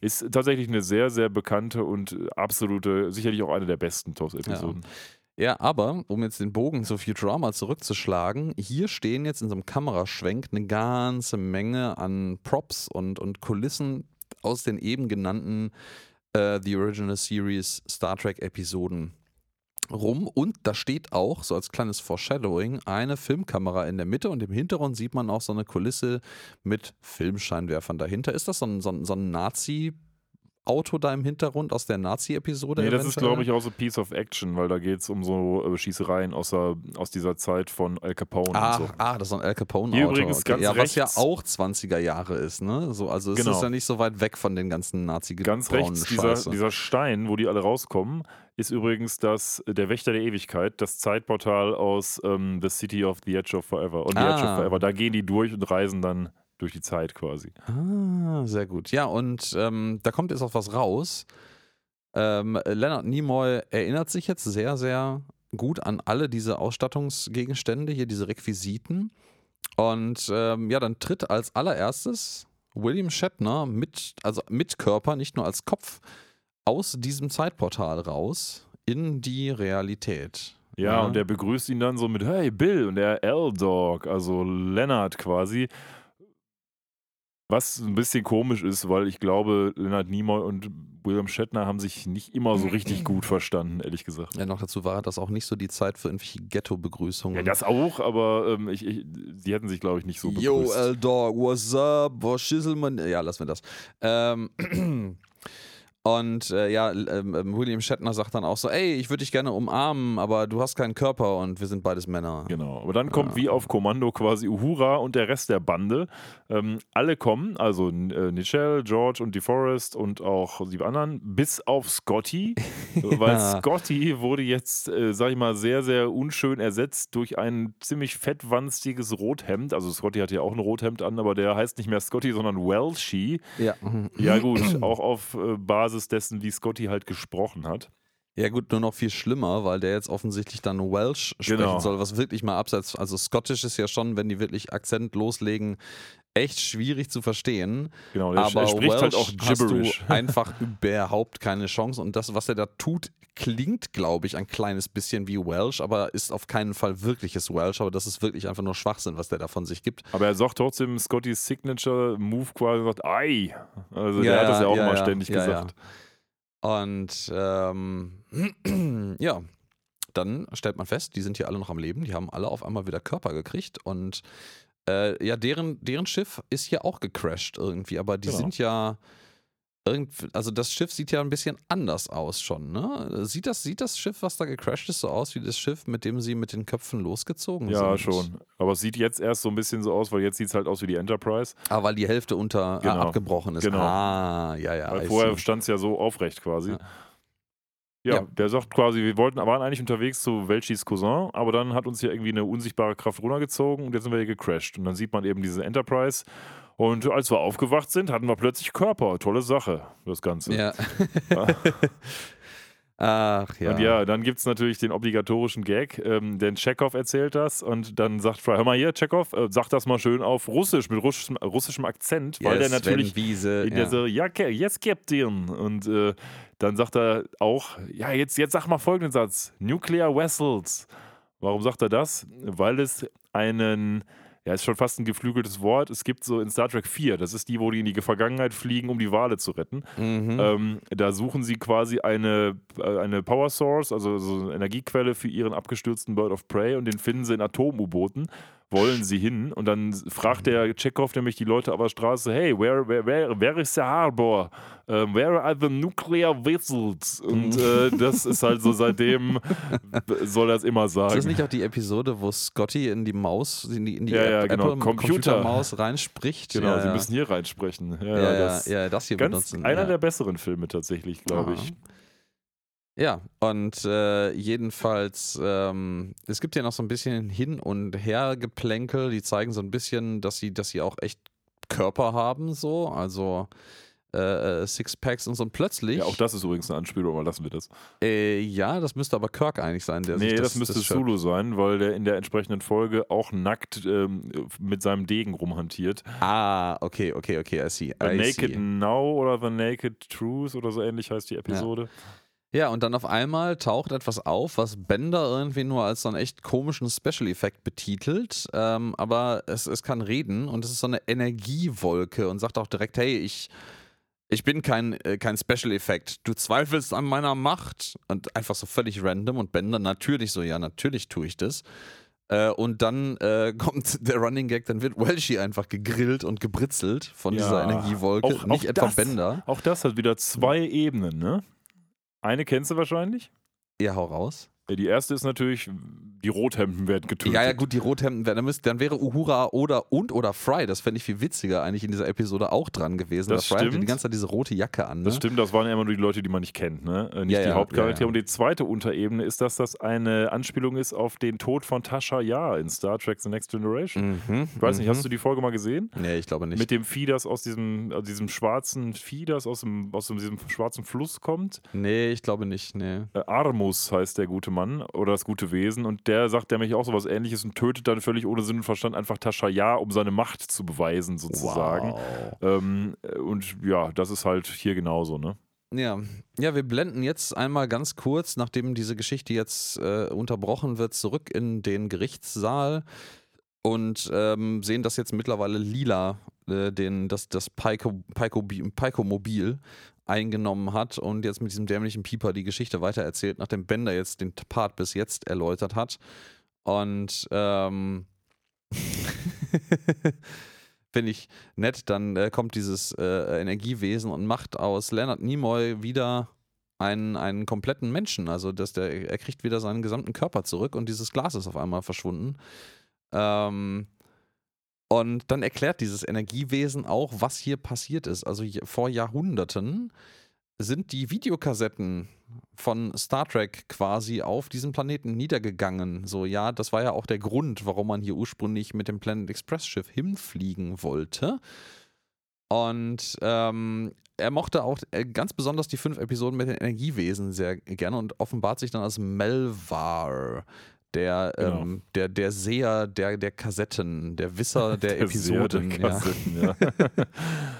ja, Melvar gibt es natürlich auch, ne? Ähm, da gibt es ja. auch eine entsprechende Referenz drauf und ähm, da heißt der Typ natürlich nicht Melva, aber es gibt auch so eine Energiecloud, also so eine Energiewolke quasi. Und zwar ist das in der Folge Metamorphosis. Und wie heißt die auf Deutsch? Nicht Metamorphose. Doch. Doch. Ach, Scheiße. Hätte ich einmal eine Chance drauf gehabt, richtig zu liegen. Und habe daneben gegriffen. Wunderbar. Ja, dann ähm, äh, entbrennt hier noch so ein kleiner Kampf zwischen äh, Melvar und Fry, der jetzt halt für sich beansprucht. Melvar natürlich der, der Wisser über allen, äh, quasi die ultimative Star Trek-Enzyklopädie zu sein. Und ähm, Fry sagt so, pff, das glaube ich aber wohl kaum. Und dann demonstriert Melva wieder sein, seine Macht, indem er nochmal Welshi grillt, der jetzt nur noch so ein, so ein Skelett eigentlich ist. Oh. Und ähm, ja, offenbart dann eigentlich, also er hat, ich, man mutmaßt jetzt mal einfach, dass er auch verantwortlich dafür ist, dass die, der restliche Star Trek-Cast hier gestrandet ist, ähm, weil die ja einfach auf dem Weg zu dem Cousin von Welshi einfach abgestürzt sind und vermutlich hat dieses Energiewesen das irgendwie erkannt, dass da gerade die Actors, die Originalschauspieler vorbeifliegen. Ähm, ja, und jetzt hat er den, äh, jetzt hat er die Original Hauptbesetzung zusammen, also die Hauptdarsteller alle mit Leonard Nimoy, der ja noch fehlte, und sagt, wir können jetzt endlich beginnen und offenbart dann, dass ja, er quasi jetzt eine Star Trek Convention veranstaltet. Genau. Er ist ja der größte Fan, den es gibt. Und dementsprechend sollen die jetzt mal schön so tun, als wäre eine Star Trek Convention, nämlich das Trekfest 3002. Ja. Und ja, sehr, die sehr sollen gut. jetzt mal bitte das tun, was man auf so Conventions tut. Ähm, nämlich erstmal dann so Autogramme geben, glaube ich, ne? Ja, ja, ja, ja, genau. Also der, der, der Leonard Nimoy fragt dann noch irgendwie nach, wie lange das denn eigentlich irgendwie dauern soll hier. Und Melva sagt dann so, bis die Zeit endet. Genau, ja, das äh, ja. wäre toll. Dann sind alle irgendwie so ein bisschen empört und dann sagt Melva so, nein, nein, nein, wir haben einen vollen Terminkalender, lasst uns loslegen. Ich frage mich so ein bisschen, wie man seinen Terminkalender bis ins Ende der Zeit, lassen wir das. Ähm, und Bender fragt so, ey, da, da darf, dürfen Leute, die Star Trek hassen, eigentlich jetzt irgendwie gehen? So, nein, ihr müsst noch länger bleiben. Genau. Ja. Und dann geht es auch schon los. Und dann müssen die sich nämlich aufreihen. Und dann ähm, ja, sind quasi zwei Fans da, nämlich Melva und Fry. Und die stellen sich jetzt an eine Reihe, wo sonst so Autogramme zu kaufen gibt. Das machen ja die Schauspieler so, damit sie eben auf den mhm. Convention ein bisschen Geld verdienen. Ist ja auch okay. Ah, und dann gibt es Fotos, Autogramme und dann gibt es äh, etwas, was auch eine schöne, schöne Hommage äh, ist an das, was William Shatner tatsächlich gemacht hat. Also, also Spoken Word. Ja, sowas, äh, wo er sich hinsetzt und so, so eine richtig schlechte Imitation von einem von Gesang abgibt. Ich weiß jetzt gerade nicht, welches Lied das war, was er real gemacht hat. Oder er hat sowas ähnliches tatsächlich gemacht. Hier ist es äh, das Slim Shady von Eminem. Yeah, yes, I'm the Slim Shady. Will the real Slim Shady please stand up? Äh, wir hatten auch schon, das ist auch nochmal Meta. Ja, wir hatten das schon mal. Wir hatten ne? das mhm. mit Sepp Brannigan schon mal. War das, war das in der, in der Titanic-Episode? Oder sein. wo hat er das? Der hat das zum Besten gegeben. Also jedenfalls, das gab es auch schon mal wieder, sich so Cowboy-mäßig mit so einer, war es eine Gitarre, ich weiß es nicht, äh, auf so einen, so einen Barhocker setzt auf die Bühne und dann, äh, dann so eine ähnliche ja, ja, Nummer möglich, abzieht. Ja, ja, genau. Aber darauf rekurriert das mit Sicherheit auch. Ja, ja, genau. Das, das hatten wir damals auch schon gesagt, dass das eine, eine Referenz auf William Shatners zweifelhafte Gesangskarriere ist. Also nicht. Ja. Was gibt es noch auf so Conventions? Ich meine, ich war noch nie auf einer Star Trek Convention. Quizzes. Es gibt Quizze, genau. Also im Endeffekt jetzt auch der, der, die Beweislast äh, ähm, zu, zu beschweren, wer jetzt der größte Star Trek-Fan ist, wer das meiste Wissen ähm, versammelt hat. ja, und da haben wir zwei Anspielungen direkt. Denn das, die erste Anspielung ist, man kauft hier quasi so wie bei Jeopardy oder so. Man kann quasi die 500 aufmachen, dann kriegt man dafür 500 Quadloos. Ja. Quadloose war eine Währung in einer der Folgen, die es hier auch schon gab, nämlich in The Gamesters of Triskelion. Genau, und wen hat der Captain ähm, marooned, also getötet, glaube ich, auf CT Alpha CT Alpha 5? 5. Khan! Khan, ja. Ja, sagt Shatner natürlich dann nochmal seinen Ausspruch aus dem. Publikum. Ja, selber. Und äh, Fry meldet sich dann, äh, Khan. Oh, das ist äh, richtig. Und Mel war so, Mel, Mel war ist so der Inbegriff des nerdigen, schlechten Verlierers, der dann anfängt, irgendwelche Entschuldigungen zu Genau. finden, warum er zurückliegt im Quiz, weil es treten jetzt natürlich als die beiden aus, äh, ausweislich eigener Aussage äh, ultimativen Star Trek-Fans Fry und Melva gegeneinander an bei dem Quiz. Ähm, und ähm, ja, dann, äh, dann, dann ist er auch relativ schnell eingeschnappt und beleidigt, weil er halt nicht verlieren kann, weil er zurückliegt, punktetechnisch, und entscheidet dann so, ähm, ihr, ihr werdet jetzt einfach ein, ein Fanscript performen, also ihr müsst jetzt quasi eine Episode nachspielen, die ich geschrieben habe. Ich bin nämlich der ultima- ultimative Star Trek-Fan. Ja, und dann sagt Ähm. Fry zu Recht, hör mal, äh, also die Anzeige, er hat nämlich 600 und Melva 300 Punkte, sagt aber was anderes. Und äh, Ruhe jetzt, Ja, Ruhe jetzt. ähm, ne? Los jetzt, ich Skript finde es schön, wie aufführen. diese Energiewolke dann immer aggressiv wird, indem sie so, so Ecken und Kanten kriegt und so wild rotiert. Die Producer von Futurama haben hinterher auch gesagt, die Energiewolke von Melva sah besser aus als jede Energiewolke in TOS. also, Das, das ist nicht anmaßend, das stimmt halt einfach, aber da Ja, liegen ja. halt auch einfach, was, 20 Jahre Produktion dazwischen, 30 ja, fast das ist sogar. eine Comicserie. Also. Ja, ja, ja, ja. Ist, aus welchem Jahrzehnt ist die Original? Ist das nicht 60er sogar? Das ist nee, 70er, glaube ich, oder? Boah, da muss ich jetzt auch nachgucken, ich hätte 70er gesagt. Aber, Aber weil dann, das, das hat mir nämlich gerade schon mal äh, die Frage in meinem Kopf. was- 66. 66, also 60er Jahre, Mhm. tatsächlich Ende 60er, wow, krass. Dann ist das. Allerdings äh, war es da noch nicht bekannt. Es wurde ja erst in der Syndication bekannt, aber es ist von 66. Ja, ja, das ist, das ist, das ist krass. Ja, ja und ähm, ja, äh, Fry möchte dann seine Quinta, Quanta Loose irgendwie haben, aber der Rest zieht sie dann ab, weil die stellen jetzt gerade fest, also dass äh, Fry, Lila und Bender, die ja die äh, einzigen äh, Futurama-Hauptcharaktere sind, die hier anwesend sind gerade, ähm, äh, die sind gerade jetzt, die, die können jetzt gehen. Aus irgendeinem Grund funktioniert jetzt das. Ja, es gibt äh, einen Grund. Äh, ja, die können jetzt gehen, weil die, weil die restlichen das jetzt spielen sollen. Ja, und die wollen das Ende nicht spoilern. Deswegen sollen die jetzt mal gehen und Ah. warten im Raumschiff darauf, weil die sollen ja nicht das Ende, äh, Ja, sag ich mal, Aber aus entdecken. irgendeinem merkwürdigen Grund funktioniert das Raumschiff jetzt plötzlich wieder, ne? Ja, das stimmt natürlich. Ähm, aber gut, es ist halt nur abgestürzt. Ist, boah, gut, warum ja, das jetzt ich glaube, geht, das war auch es eher nicht. unsere anfängliche Interpretation, dass es kaputt war, weil es so kopfüber im Sand zur Hälfte gesteckt hat und ähm, äh, die Episode jetzt kurzzeitig vergessen hat, dass das eigentlich echt problematisch wäre, das wieder ans Laufen zu kriegen. Aber vielleicht hat Melva ihnen ja auch geholfen, weil er will ja nicht, dass das Ende gespoilert wird. Ja, und sie haben jetzt einen Plan gefasst, nämlich den Plan, den man auch in Star Trek Metamorphose plant, nämlich die Energiewolke quasi zu überladen. Und das tut man, Mhm. indem man etwas tut, was man in jeder guten Star Trek-Episode tut. Techno Man sagt nämlich, man macht erstmal krassen Techno-Babble und irgendwer muss dann eine Analogie machen, ähm, so von wegen, das ist ja, als wenn man ein Schiff durch die Flasche stopft oder als wenn man eine Gurke in einen Schredder steckt oder irgendwie sowas. äh, Das erinnert mich so ein bisschen an Batman und Robin auch immer so. Oh, ja.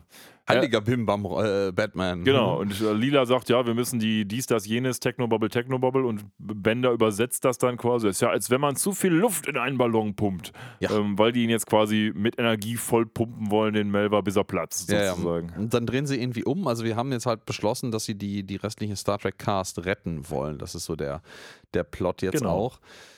Ja, und die, die performen dann ein, ein echt langweilig nerviges Skript, was Melva geschrieben hat. Und äh, wo Melva, Melva natürlich äh, den, den, ja, den, den Retter in der Not darstellt, der dann auch die Brücke, die Kulisse der Brücke äh, betritt. Und äh, ja, Chekhov darf die ganze Zeit irgendeinen Schwachsinn von sich geben, der möglichst viel Ballast auf seinen russischen Akzent legt.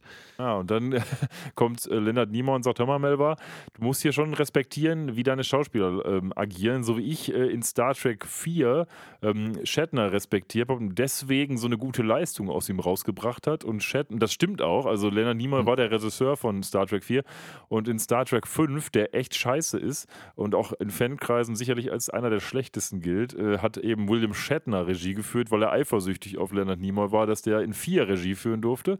Und äh, Und hat, sagt dann zu Recht jetzt, ja, und deswegen habe ich auch als Regisseur so gute Leistung aus mir selbst herausbekommen. Das ist, Star Trek 5 ist das, wo die nachher Gott suchen. Dann am Ende, wozu Oh braucht Gott Gott. ein Raumschiff?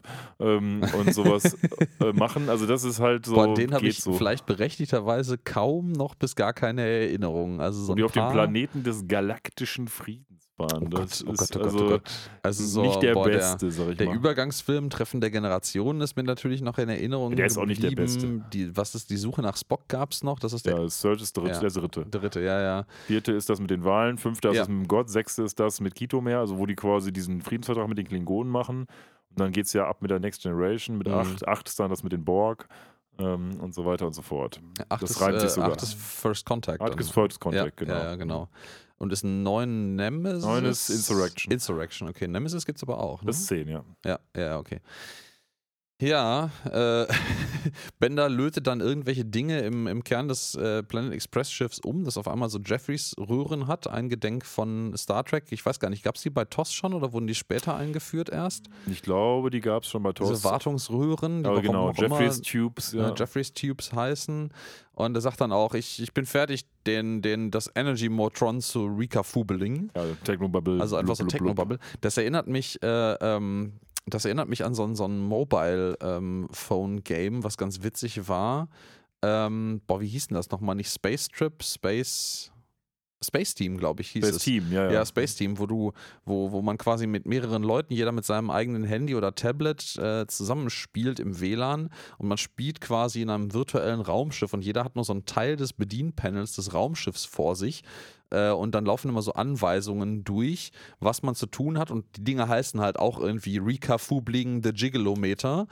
Ähm, aber die Leute, die die Anleitung, Anweisungen sehen, haben meistens nicht die dazugehörigen Buttons. Das heißt, man muss dann wild in der Gegend herumschreien, was man irgendwie adjusten muss. ja genau. Das ist ganz witzig. das ist ganz witzig, genau.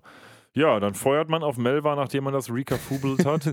Das ist geil, dass das Schiff auf einmal so einen riesigen roten Button an der Konsole hat, wo einfach Fire drauf steht. Die, das sieht auch so aus wie Phaserstrahlen, was da Ja, die aber auch in rauskommt. zwei völlig verschiedene Richtungen leuchten, ne? Das Ja, völlig Banane. Äh, ähm, ähm, ähm, äh, Gravitationslinsen der Atmosphäre bündeln das wieder auf Melva zusammen. Die kommen auch zusammen beide wieder auf ja, Melva. stimmt. Vielleicht, Ja. ja. weiß nicht. Ja, jedenfalls Melva wird jetzt gebritzelt von dem Laserstrahl ähm, und das Schiff über, überlädt. Also da haben wir, da haben wir, und das kann ich jetzt sogar zum Besten geben, ein, auch eine schöne äh, Reminiszenz an Star Trek, was ähm, nämlich für, für Futurama sehr untypisch ist, wenn bei Futurama irgendwas rappelt und klappert und kaputt geht, äh, die Innereien, also die Bedienelemente, die Panels, Stühle, was auch immer, in dem Planet Express Schiff sind selten betroffen von irgendwelchen Effekten. Ja. Ähm, und hier fällt einfach gerade alles auseinander. Plötzlich irgendwie fallen irgendwelche Kabel aus der Decke heraus und irgendwelche Bedienpanel lösen sich und britzeln und sprühen Funken. Und das ist natürlich auch äh, eine Reminiszenz an, an Star Trek, äh, Genau. wo genau das auf der Brücke immer passiert, weil es mutmaßlich vielleicht auch manchmal zu teuer war, das Schiff von außen auseinanderfallen zu zeigen. Ja, ja, das waren ja auch alles Modelle, die durfte man nicht kaputt machen. Ja, und wenn man sie kaputt machen musste, dann war das aus einer, einem, musste das immer auch einem sehr vernünftigen Grund sein.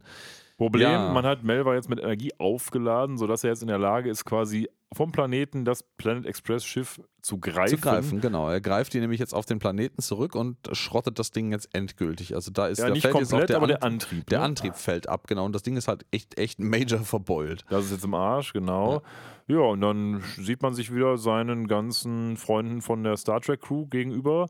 Aber jetzt hat er ein Problem, denn er hat jetzt gelernt, die Planet Express Crew wollte ja zurückkommen, um die Star Trek Akteure zu retten und das äh, nötigt ihm einen gewissen Respekt ab und er weiß jetzt nicht mehr, für welche Crew er sich entscheiden soll, für die TOS Crew oder für die Futurama Crew und das muss jetzt irgendwie entschieden werden. Ne? Ja, genau. Also seine ganze Welt hat sich gerade auf den Kopf gestellt und er hat eigentlich nur eine Option und zwar um zu entscheiden, wer würdiger ist, seine, seine, seines Fanatismus würdiger ist, ähm, muss ich euch einfach gegeneinander antreten lassen. Genau. So, die ähm, Original Toss Crew, beziehungsweise das, was davon übrig ist, gegen Lila, Fry und Bender. Bisschen unfair. Aber es Bisschen unfair, aber die haben den Roboter. Soll ein Duell äh, Leben und Tod werden? Ja, hätten Genau. die jetzt die Next Generation Crew, hätten die auch einen Roboter, aber das ist leider Ja, ja, haben sie aber nicht. Ja, Hätte, sie hätte, nicht. hätte, hätte Melva-Kette. Ähm, in der Tat, ja. Und ähm, ja, dann gibt es einen kleinen Schlagabtausch noch, äh, in, in welchen Episoden was ein ähnlicher Plot vorgekommen ist. Und äh, Fry beweist mal wieder, dass er ein bisschen besser weiß, was äh, so abgeht als äh, Melva und dann liegt irgendwie random natürlich Welshi äh, wieder daneben und kriegt wieder so einen, so Britzel ab und explodiert jetzt diesmal endgültig in Stückchen. Ja, genau. Ähm, Und dann sind wir wieder zurück auf unserem äh, Schiff, wo er eigentlich alles erzählt wird. Ne? Genau, und wir, wir haben jetzt, jetzt kapieren wir, und wenn man das nicht schon direkt von Anfang an langsam zusammengebaut hat, auch, die müssen irgendwie ja entkommen sein und zwar mit einem zusammengebastelten Antrieb, weil das Planet Express Schiff, das haben wir jetzt nochmal ganz deutlich vorbeifliegen sehen, ähnlich wie im Intro, die äh, beiden Warp-Gondeln nicht von, dem, von der Enterprise hat, aber jetzt so aussieht wie die Enterprise, sondern von dem Schiff ist, stammt das eigentlich, mit dem die Original Cast Members minus Leonard Nimoy von der Erde geflüchtet sind. Und vor allen Dingen haben die auch ihre Körper da gelassen, denn die sind ja jetzt alle wieder Head in a Jar. Genau, ne? die sind alle auch wieder Head in a Jar. Soweit können wir das jetzt schon mal ableiten. Äh, wir sind jetzt nämlich dann wieder zurück in unserer Erzählkammer, dem äh, Gerichtsraum improvisierten. Und äh, es wird fleißig weitererzählt. Ja, jetzt, Sepp hat sein ja. Gehirn jetzt wieder ein bisschen mehr abgegeben. Er sagt also, okay, der Melva hat also so ein Duell auf Leben und Tod angeordnet. Ich vermute mal, alle sind gestorben. Und ja, die ja, sitzen das ist halt wieder so alle ein. Brannigan-Ding. Jetzt, jetzt sehen wir aber auch, dass, der, dass das Pico-Mobil, ähm, um zu piepen, einfach die, die unsinnigste und nervigste Art ever hat. Das hat nämlich unten so ein rausstehendes, hölzernes Fußpedal, wo man Lila jetzt mit dem nackten Fuß drauf piep, piep, piep, piep, piep, piep, piep, piep, die Geschichte weitererzählt. Ja, genau. Und dann sind wir auch schon bei der weiteren äh, Geschichte. Und ähm, ja, Melva erzählt dann noch so ein bisschen und da merkt man so ein kleines bisschen, der, der, der ist nicht nur ein bisschen schlechter Verlierer und wie so ein bockiges Kind, sondern es gibt noch sehr viele andere Aspekte, die den so ein bisschen als kindliche Natur charakterisieren. Äh, sagt nämlich auch so, ey, ihr dürft euch bekriegen mit allen Waffen, die ihr findet, aber ihr fangt auf keinen Fall an, bevor ich nicht das Startsignal gebe. Und das erinnert mich so an, an so Versteckspiele aus dem, aus dem Kindergarten oder der Grundschule, wo dann immer einer irgendwie den anderen nicht getraut hat und äh, das meistens auch der war, der dann als allererster irgendwie angefangen hat, durch die Finger zu gucken. Ja, das ist tatsächlich so. Gut, aber auf jeden Fall rennen die in alle Richtungen und, äh, naja, was heißt in alle Richtungen? Eigentlich die Star Trek-Leute verschanzen sich hinter so einem Planwagen und Shatner reißt schon mal sein, äh, sein, sein Shirt auf und ähm, hat ein Problem dann damit, den, die anderen so ein bisschen zu überzeugen. Ähm, aber man einigt sich dann so ein bisschen darauf, dass man irgendwie einen Hinterhalt machen will. Ähm, Duhan ist nicht mehr verfügbar, James Duhan. Hier wird er also nochmal persifliert und Sagt mal, hör mal, ich kann Steine Mhm. auf die schmeißen. Was? Du meinst du hin? Nö, nö. Und auf der anderen Seite haben wir, sag ich mal, Lila, die ein paar Speere machen will und Fry, der einen Bogen aus Raupen äh, machen ist- möchte. Die sind auf einmal voll die Survival-Experts geworden. Ja, ne? gut, und geht Bender so. so, ey, und wir können diese Maschinenpistole benutzen, um auf sie zu schießen. Genau. und holt einfach so eine, Und verballert so eine- die komplett. so eine Tommy Gun raus. Genau. Ähm, vielleicht aus der, aus einer irgendwie ja, ähm, ist aus einer der Star der Trek-Episoden, aus Trek-Episode dieser, übrig geblieben. aus, die ich schon der, erwähnte mit dem äh, Wagen. Al, Al Capone, genau. Mobster Guys, Genau. äh, äh, Mafia, wollte ich Die sagen. haben sich übrigens vor diesem Portal Wächter der Ewigkeit hingestellt, hier die drei von der Ja. Futurama-Crew. Ja, die stehen quasi mitten in den Kulissen, während die anderen sich hinter diesem Planwagen zuerst verschanzt haben und jetzt irgendwie in so ein Hügelgelände ausgewichen sind. Ja, und dann schlägt ähm, Uhura vor, hör mal hier, ähm, ich könnte die doch mit meinem super Tanz ähm, ein bisschen ablenken. Und auch das, wenn es gleich passiert mit dem Tanz, ist eine Referenz auf Star Trek. Denn in Star Trek 5, das ist das wieder mit dem Gott, äh, ist auf dem besagten Planeten des ewigen Friedens, ähm, müssen die in so eine Bar, weil da werden Geiseln gehalten von Spocks Halbbruder. Stimmt, müssen die die irgendwie rauslocken oder ablenken. Ja, müssen die ne? ablenken und dann kommt diese nackte Hura und tanzt mit so zwei so riesigen Flamingo-Flügeln sozusagen. Und genau Ja. die Szene werden wir gleich ja auch sehen. Ja, ja, ja, ja. Dann gibt es diverse andere Klischees, werden hier noch äh, ähm, niedergetreten irgendwie. Der, der, der eine mit japanischem Hintergrund, der natürlich den Karate-Job machen soll. Ähm, und äh, ja, Fry, st Fry stellt dann fest, dass seine smarte Idee aus den Raupen äh, ein, eine, ja, ein, ein, ein Seil für einen Bogen zu bauen gar nicht so smart war. Das hat erstmal funktioniert. Als er den abfeuern will, bricht das alle in alle Einzelteile und Fry wird einfach von, von Raupen übersät. Und dann kommt auch schon Uhura mit ihrem verführerischen Fächertanz an. Und Ja, den meinte ich. Fächer tänzelt da so vor sich hin. Ähm, bei Bender funktioniert das direkt, dem fallen fast die Augen raus, dann wird der Karate gechoppt. Mm. Und Wer hätte es gedacht? Wer trifft natürlich bei den Kämpfen als erstes auch aufeinander, nämlich Captain James T. Kirk und Lila. Captain Turanga und Captain, Captain Lila. Turanga Lila. Captain Turanga Lila, ja. Genau. Ähm, die beiden Captains, aber natürlich auch schon die gleiche Paarung, die Sepp Brannigan schon immer irgendwie eingenommen hat, so ein bisschen. Ja, Nur, dass jetzt gerade keine Flirtversuche von äh, Kirk bzw. William Shatner kommen. Ähm, also- und der sich eigentlich ziemlich frisch machen lässt von Lila, weil der halt nun mal als, ja, nun mal als Schauspieler keine Ahnung von Nahkampf hat, heißt jetzt auch nichts unbedingt, aber er, Er, hat macht seinen offensichtlich keine Signature Ahnung. Move, nämlich dieses, er macht mit beiden Armen so eine Faust und Ja. schlägt dann immer drauf. Das, Ja, das, macht er daran, ständig. daran erinnere ich mich auch noch so ein bisschen. Es ist immer mega ineffektiv, aber so kämpft er irgendwie immer. Ja, und ich glaube, Uhura kopiert hier äh, Pris aus Blade Runner, habe ich jedenfalls gelesen. Ob das jetzt Zufall ist Möglich, oder. Absicht, sei dahin äh, gestellt, weil Pris, die, die springt mit so einem, äh, ähm, ähm, sie schlägt so ein Rad quasi und springt dann mit den beiden voran ähm, jemandem auf, den, auf die Schultern und wirft die Person um. Ähm, und das macht Pris mit, äh, mit dem Deckard aus äh, Blade Runner auch. Ob das jetzt so, so mit Fry nämlich genau, ob das jetzt so eindeutig ist, dass das unbedingt eine Referenz darauf sein muss oder einfach Zufall ist, sei mal dahingestellt. Äh, Bender haut dann den Rest mit Leonard Nimoy an den Beinen gegriffen, äh, wo man so sieht, dass der denen körperlich eigentlich sehr schwer überlegen ist, aber das ist immer so ein Plot-Device. Und ähm, Man sieht dann danach den Kampf von Lila und ähm, Kirk weitergehen. Und dann gibt es so eine Szene, wo äh, er quasi am Boden liegt und sie mit so einem Stein, also einen Stein anhebt und ihn quasi auf ihn werfen will. Und auch das wiederum ist eine Anspielung auf Star Trek, nämlich auf die Folge Where No Man Has Been Before. Where No Man Has Gone Before, wo nämlich Kirk und Gary Mitchell, äh, ein ehemaliger Kollege, der zu einem Gott geworden ist, ähm, auch kämpfen. Und äh, dann gibt es auch so genau diese Szene mit dem Stein eben genau auch in dieser Episode. Hm. Ja, und dann äh, ja, äh, diskutieren Lila und äh, Shatner so ein bisschen miteinander, ob das, ähm, ob da- das ist das halt genau das ist, was Melva auch möchte und dass wir uns eigentlich zusammentun müssen, um irgendwie gegen ihn zu gewinnen. Und ja, dann kommt quasi so eine Art Divine Intervention, also so eine göttliche, göttlicher Eingriff findet statt. Wir stellen nämlich fest, und ich habe es gerade schon die ganze Zeit ein bisschen angedeutet, Melva ist eigentlich ein Kind, weil die Mama, das ist nämlich so eine ähnliche größere Energiewolke mit so einer Fashion-Brille auf, die taucht auf und ruft Melva, Melva zum Mittagessen. Auch eine Anspielung übrigens auf eine Star Trek-Episode. Natürlich. Nämlich auf, höchstwahrscheinlich jedenfalls, äh, die Episode The Squire of Gothos. Ähm, und Tödliche Spiele auf Gothos heißt die, glaube ich, auf Deutsch. Jetzt hast du mich nicht raten Sorry. lassen. Ähm, Die hatten wir aber gerade, glaube ich, auch schon. Nee, die hatten wir noch nicht. Nee, noch nicht? Ähm, Ah. Da gibt es nämlich einen Außerirdischen namens Trelane, der wahrscheinlich so ist wie ein Q. Q kennst du ja wahrscheinlich Ja, auch. ja. Und da endet das auch so ähnlich, dass die Eltern dann kommen, weil er ist auch so ein allmächtiges Wesen und irgendwann kommen die Eltern und sagen, hör mal hier, jetzt komm mal hier zum Esstisch sozusagen. Mhm. Nicht ganz so plakativ, aber Q, ähnlich. Frage von meiner Seite, Q gibt es auch erst seit The Next Generation, oder? In der Original gibt es Series erst- gibt es das Konzept. Ja, und- Trelane ist, äh, hat man nachträglich als so eine Art von Q deklariert, aber das Konzept Ah. Q gab es da noch nicht. Okay, das ist okay. eingeführt werden, worden mit der, erste, der ersten ja, Episode das ist von Next ja im Generation. Endeffekt so eine Art Gottfigur, ne?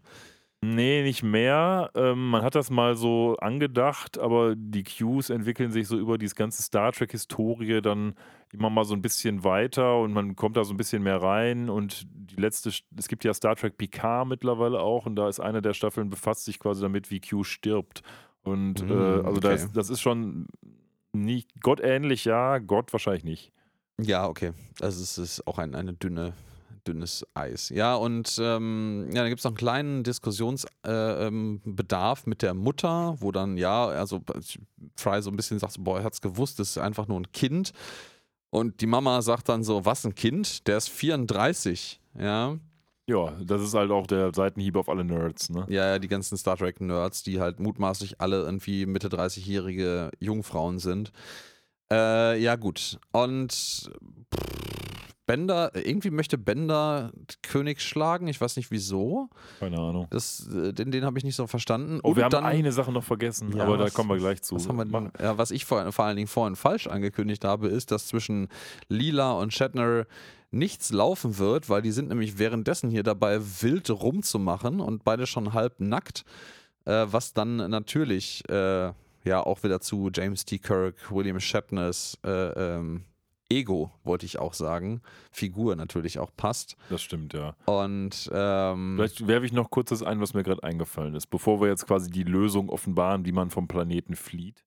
Ähm, wir erinnern uns nochmal kurz, die haben ja so ein Fanscript quasi vorhin gemacht, ne? Und äh, da war der Gag von Melva noch, dass er sagt, naja, hier, äh, Walter Kienig und ähm, ähm, jetzt habe ich mir der Name schon von Zulu schon wieder entfallen, und George Takei, ihr müsst euch ein Skript teilen, sagt er da. Und Mm, äh, mhm. das äh, ist eine Anspielung darauf, dass ähm, die beiden eben aufgrund der Tatsache, dass sie nicht in allen Episoden da waren, ähm, damals bei Star Trek TOS, ähm, mussten sich einen Wohnwagen teilen, offensichtlich. und dementsprechend äh, haben sie halt nur ein Skript bekommen für beide. Ne?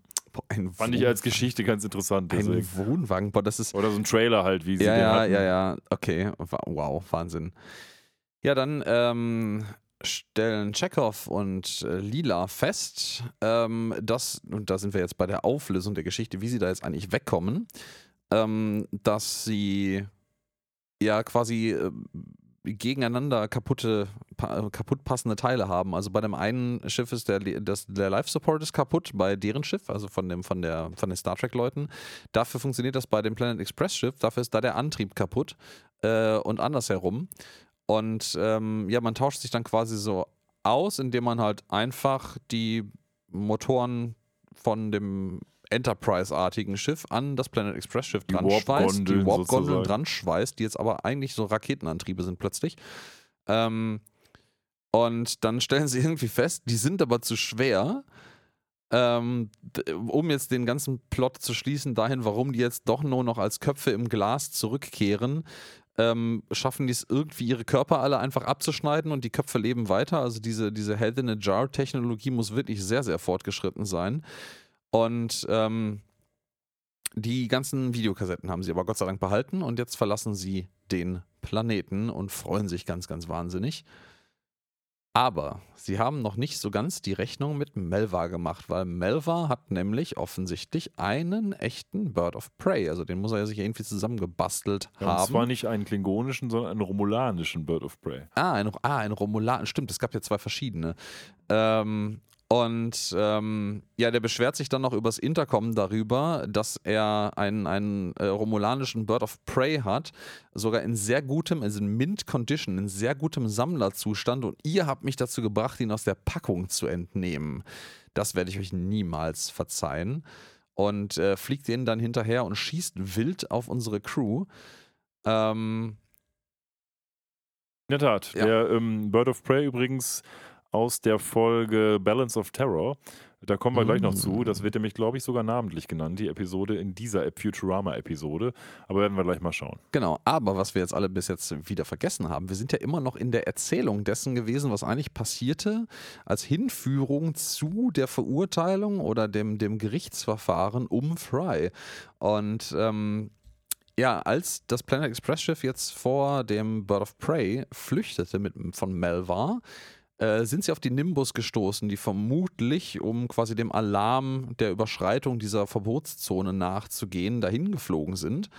Und ähm, ja, dann wurden sie quasi von Sepp Brannigan geentert. Und daraufhin startete dieser, ja, dieser Gerichtsverhandlung.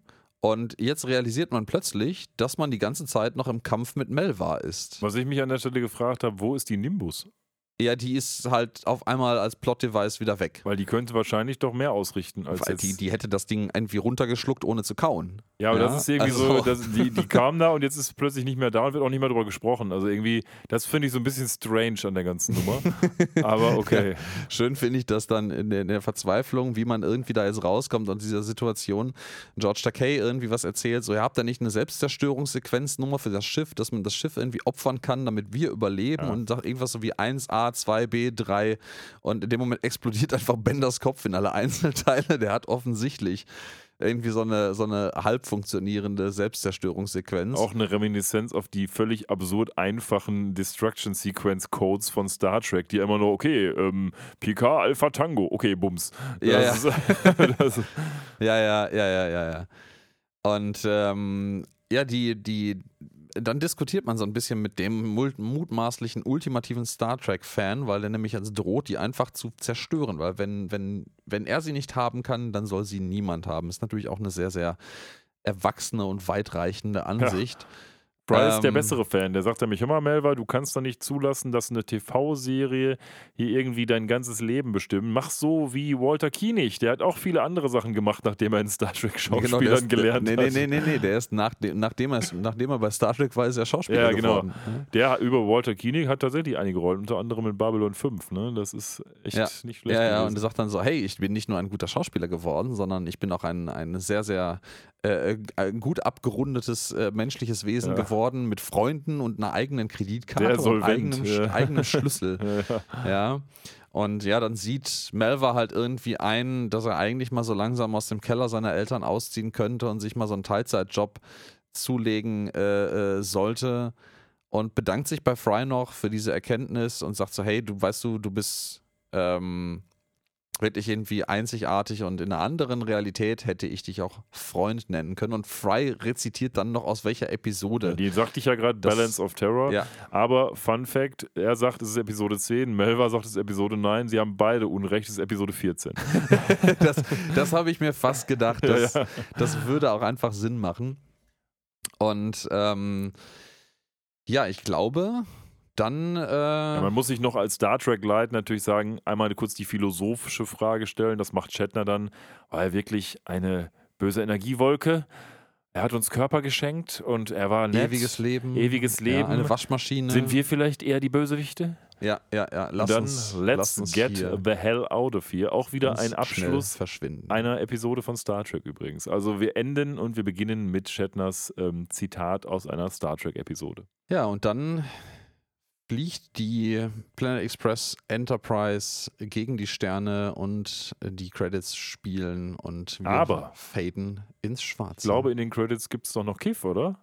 Kommt nicht ja? noch Kiff? Ich meine. Ja, das stimmt, das ist eine ungewöhnliche Episode. Die genau. leitet sich jetzt aus mit so diversen äh, Shots aus dem, was so alles passiert ist, ähm, vor den Credits. Und da kommt, kommt da noch Kiff tatsächlich? Ja, der kommt gleich oh, noch. Warte oh, mal. Oh, oh, oh. Da kommt Dann, Kiff in so einer äh, Art Graf Dracula-Outfit, wenn mich nicht alles täuscht. Schauen wir mal. Wir warten, wir warten, wir warten. Wir ja, warten, wir, wir, warten. wir, neigen uns dem Ende der Episode zu. Ah, Fry mit den, mit den Caterpillars. Da ist er. So.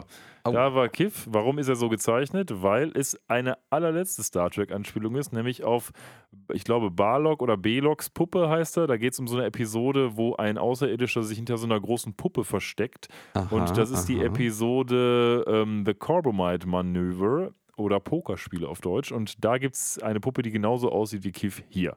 Wir enden also mit einer weiteren Star Trek-Analogie. Oh, oh, oh. So, ich glaube, ich habe fast alle gefunden, aber wir werden sehen. Krass. Okay, krass, krass, krass. Ja, dann, ähm, ich weiß nicht, dann pass auf, dann machen wir das so. Dann äh, nehme ich jetzt mal im Abschluss unserer Episode das Zepter in die Hand und werde meine, mein Urteil über diese Episode zuerst zugute, äh, ja, zu, zu Papier bringen, zu ähm, Band, würde ich sagen, Mach bringen. Und dann darfst du gerne den fulminanten Abschluss dieser Episode verkünden. Ähm, ich muss ganz ehrlich gestehen, ähm, ja, die Episode ist sehr, sehr nett, nerdig, Star Trek-lastig und man hat sich hier wirklich Mühe gegeben zu demonstrieren, dass der Show, dass der, dass der Storywriter, der Scriptwriter einer der größten Star Trek-Fans ähm, im Futurama-Universum zu sein scheint, weil der wirklich, wirklich viele Futurama äh, ähm, äh, Witze geschaffen hat, die Star Trek-Anspielungen äh, beinhalten. Mhm ich muss aber sagen, ähm, nicht ganz in dem Vibe der neueren Futurama-Episoden, aber mir ist diese Episode tatsächlich ein Ticken zu topical gewesen, weil die etwas, ich finde, etwas atypisch für die alten Futurama-Episoden ist. Das sticht ein bisschen heraus ähm, nicht durchweg positiv, ähm, weil die Story doch ein bisschen zu krass versucht, die ganze Zeit irgendwie um diesen Storybogen mit äh, Star Trek herumzuweben. Ähm, ich fand die trotzdem unterhaltsam, die hat eine ganze Menge an, an guten Witzen mit eingebracht. Ähm, hat mich ansonsten aber, um ehrlich zu sein, nicht mega vom Hocker gehauen und ist auch langfristig bei mir nicht wirklich in Erinnerung geblieben. Also ich habe die, als ich die angefangen habe zu gucken in der Vorbereitung äh, des Podcastes, ist mir eingefallen, dass es diese Episode gab. Mm, aber ich habe die nicht, nicht mehr irgendwie krass auf dem Schirm gehabt, wie jetzt genau der Plotverlauf im Detail ist. Und summa summarum möchte ich dir aus dem Bauch heraus eine, ah, eine 7 geben. Sagen wir, ist es eine 7. Ich habe hin und her überlegt, ob es nicht vielleicht auch sogar nur eine 6 ist, aber eine 7 finde ich, find ich okay. Für mich ist das natürlich ein bisschen schwieriger, ähm, weil ich natürlich, sag ich mal, wenn ich jetzt rein, rein subjektiv aus Star Trek-Fansicht das Ganze bewerten würde, würde ich natürlich sagen, ja, super, 10, toll. Ähm, ich versuche mich mal an einer Verhalten, an einer objekt, verobjektivierten Darstellung. Also erstmal finde ich die Beobachtung, die du gemacht hast, ziemlich gut, dass es eine Topical-Episode ist. Es ist zwar irgendwo klar offensichtlich, aber wenn man immer den neuen Episoden von Futurama diesen Vorwurf macht, sie sind so one-topical, dann darf man nicht vergessen, dass es sowas auch damals schon gab, nämlich hier mit Star Trek. Nicht so oft, zugegebenermaßen, aber es gab es. Das ist natürlich wahrscheinlich das Tribut an die Tatsache, dass man hier den ganzen Star Trek-Cast unter einen Hut bekommt. Dann, die wären nicht gekommen für irgendwie einen kleinen Mini-Auftritt. Ähm, ich finde diese Episode äh, natürlich gut, wer hätte das gedacht? Ähm, Allerdings kann ich deine Kritik schon, kann ich deine Kritik schon nachvollziehen, weil bei Lichte betrachtet ist das natürlich nur was für Star Trek-Fans, weil alle anderen sehen eine durchschnittliche Handlung, ähm, die sie nur durchschnittlich verstehen, auch vielleicht. Und die meisten Witze, die da vorkommen, jeder hat schon von Spock oder Kirk vielleicht mal gehört, aber nicht jeder kennt die Untiefen von diesen Sachen. Und das ist schon nicht für jeden Geschmack geeignet, würde ich mal sagen. Es gibt sicherlich auch Leute, die das total doof finden, weil die mit Star Trek einfach nichts am Hut haben. Und für die ist diese Episode dann tatsächlich auch nichts, weil die außer Star Trek fast nichts zu bieten hat. Und das kann natürlich ein Problem sein. Für mich ist es keins, klar, aber für viele andere schon. Deswegen muss man da schon in der B-Note ein bisschen Abzüge machen. Ich finde allerdings, anders als zum Beispiel in manchen Episoden der neueren Futurama-Staffel, haben sie dafür, dass es so topical ist, dieses eine Topic auch sehr gut bedient. Ähm, also das ist, ist ähm, meisterhaft gemacht. Sie hatten natürlich hier auch den Vorteil, dass sie wirklich den Cast hatten, der das gemacht hat, weil die Originalserie halt schon weit genug weg ist.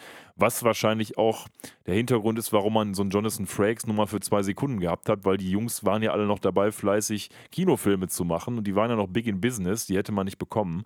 Äh, für alle, die sich fragen, warum da nicht ähm, Patrick Stewart und so gekommen sind. Das könnte man jetzt vielleicht machen, die leben ja alle noch, aber ähm, wer weiß, was noch kommt in der nächsten Futurama-Staffel. Also ich versuche mich daran zu sagen, okay, ich, ich, ich, verstehe die Kritik und ich teile sie auch ein Stück weit, wenn ich mich in, den, in die Schuhe eines Nicht-Star Trek-Fans begebe. Ich persönlich, subjektiv fand die Episode natürlich toll. Deswegen würde ich sagen, ich gebe eine 9, ähm, aber völlig subjektiv geprägt natürlich. Ah, das ist ja auch äh, keine rationales, äh, kein rationaler Wettbewerb hier zwischen uns beiden. Nee, nee, natürlich ähm, nicht. Ich habe aber auch, also ich kann das total nachempfinden, ich habe damit auch gerechnet. Ich hätte fast sogar mit einer gesagt, dass du sagst zwölf oder so, aus Prinzip, die es ja nee, nicht gibt. Nee, dafür war es ähm, mir dann doch dafür war die Kritik dann doch zu, zu berechtigt, sag ich mal. Ja, ja, aber ich, ich, ich finde es schön, wie das immer mal schwankt. Weißt du, das, äh, mal ist es eine sehr emotional motivierte Bewertung, mal ist es eher auf rationalen ja, Aussagen ja. geprägt. Ähm, ich finde das schon ganz, ganz, ganz angenehm, wie wir das, das ja hier auch Tagesform immer so ein bisschen. Ja, ja, das ist, äh, wenn man irgendwie ein bisschen aggro ist im Bauch und irgendwie gerade so ein bisschen eher emotional geprägt ist, dann ist das halt auch mehr eine Bauchentscheidung und mal ist es dann halt auch eine Entscheidung, die der Ratio, in der Ratio begründet liegt. Ja, und mit diesen warmen Worten möchten wir uns dann dieses Mal wieder verabschieden. Aber für dieses Jahr sogar. Für dieses Jahr sogar. Wir wünschen euch äh, ja frohe Feiertage, was auch immer ihr feiert, einen guten Rutsch ins neue Jahr. Und wir sehen uns tatsächlich passend dazu im neuen Jahr, Mitte der nächsten Episode wieder. Und die nächste Episode, die ist die erste Episode der fünften Ausstrahlungsstaffel. Wir haben es also tatsächlich geschafft, zumindest einen irgendwie gearteten, sinnvollen Cut Super, zu machen. Ja. Das ist nämlich Crimes of the Hot, die stinkende Medaille der Umweltverschmutzung. Ja, dann sage ich mal auch alles Gute, macht euch einen schönen Jahresübergang, frohe Weihnachten und bis dann. Bis dann, ciao.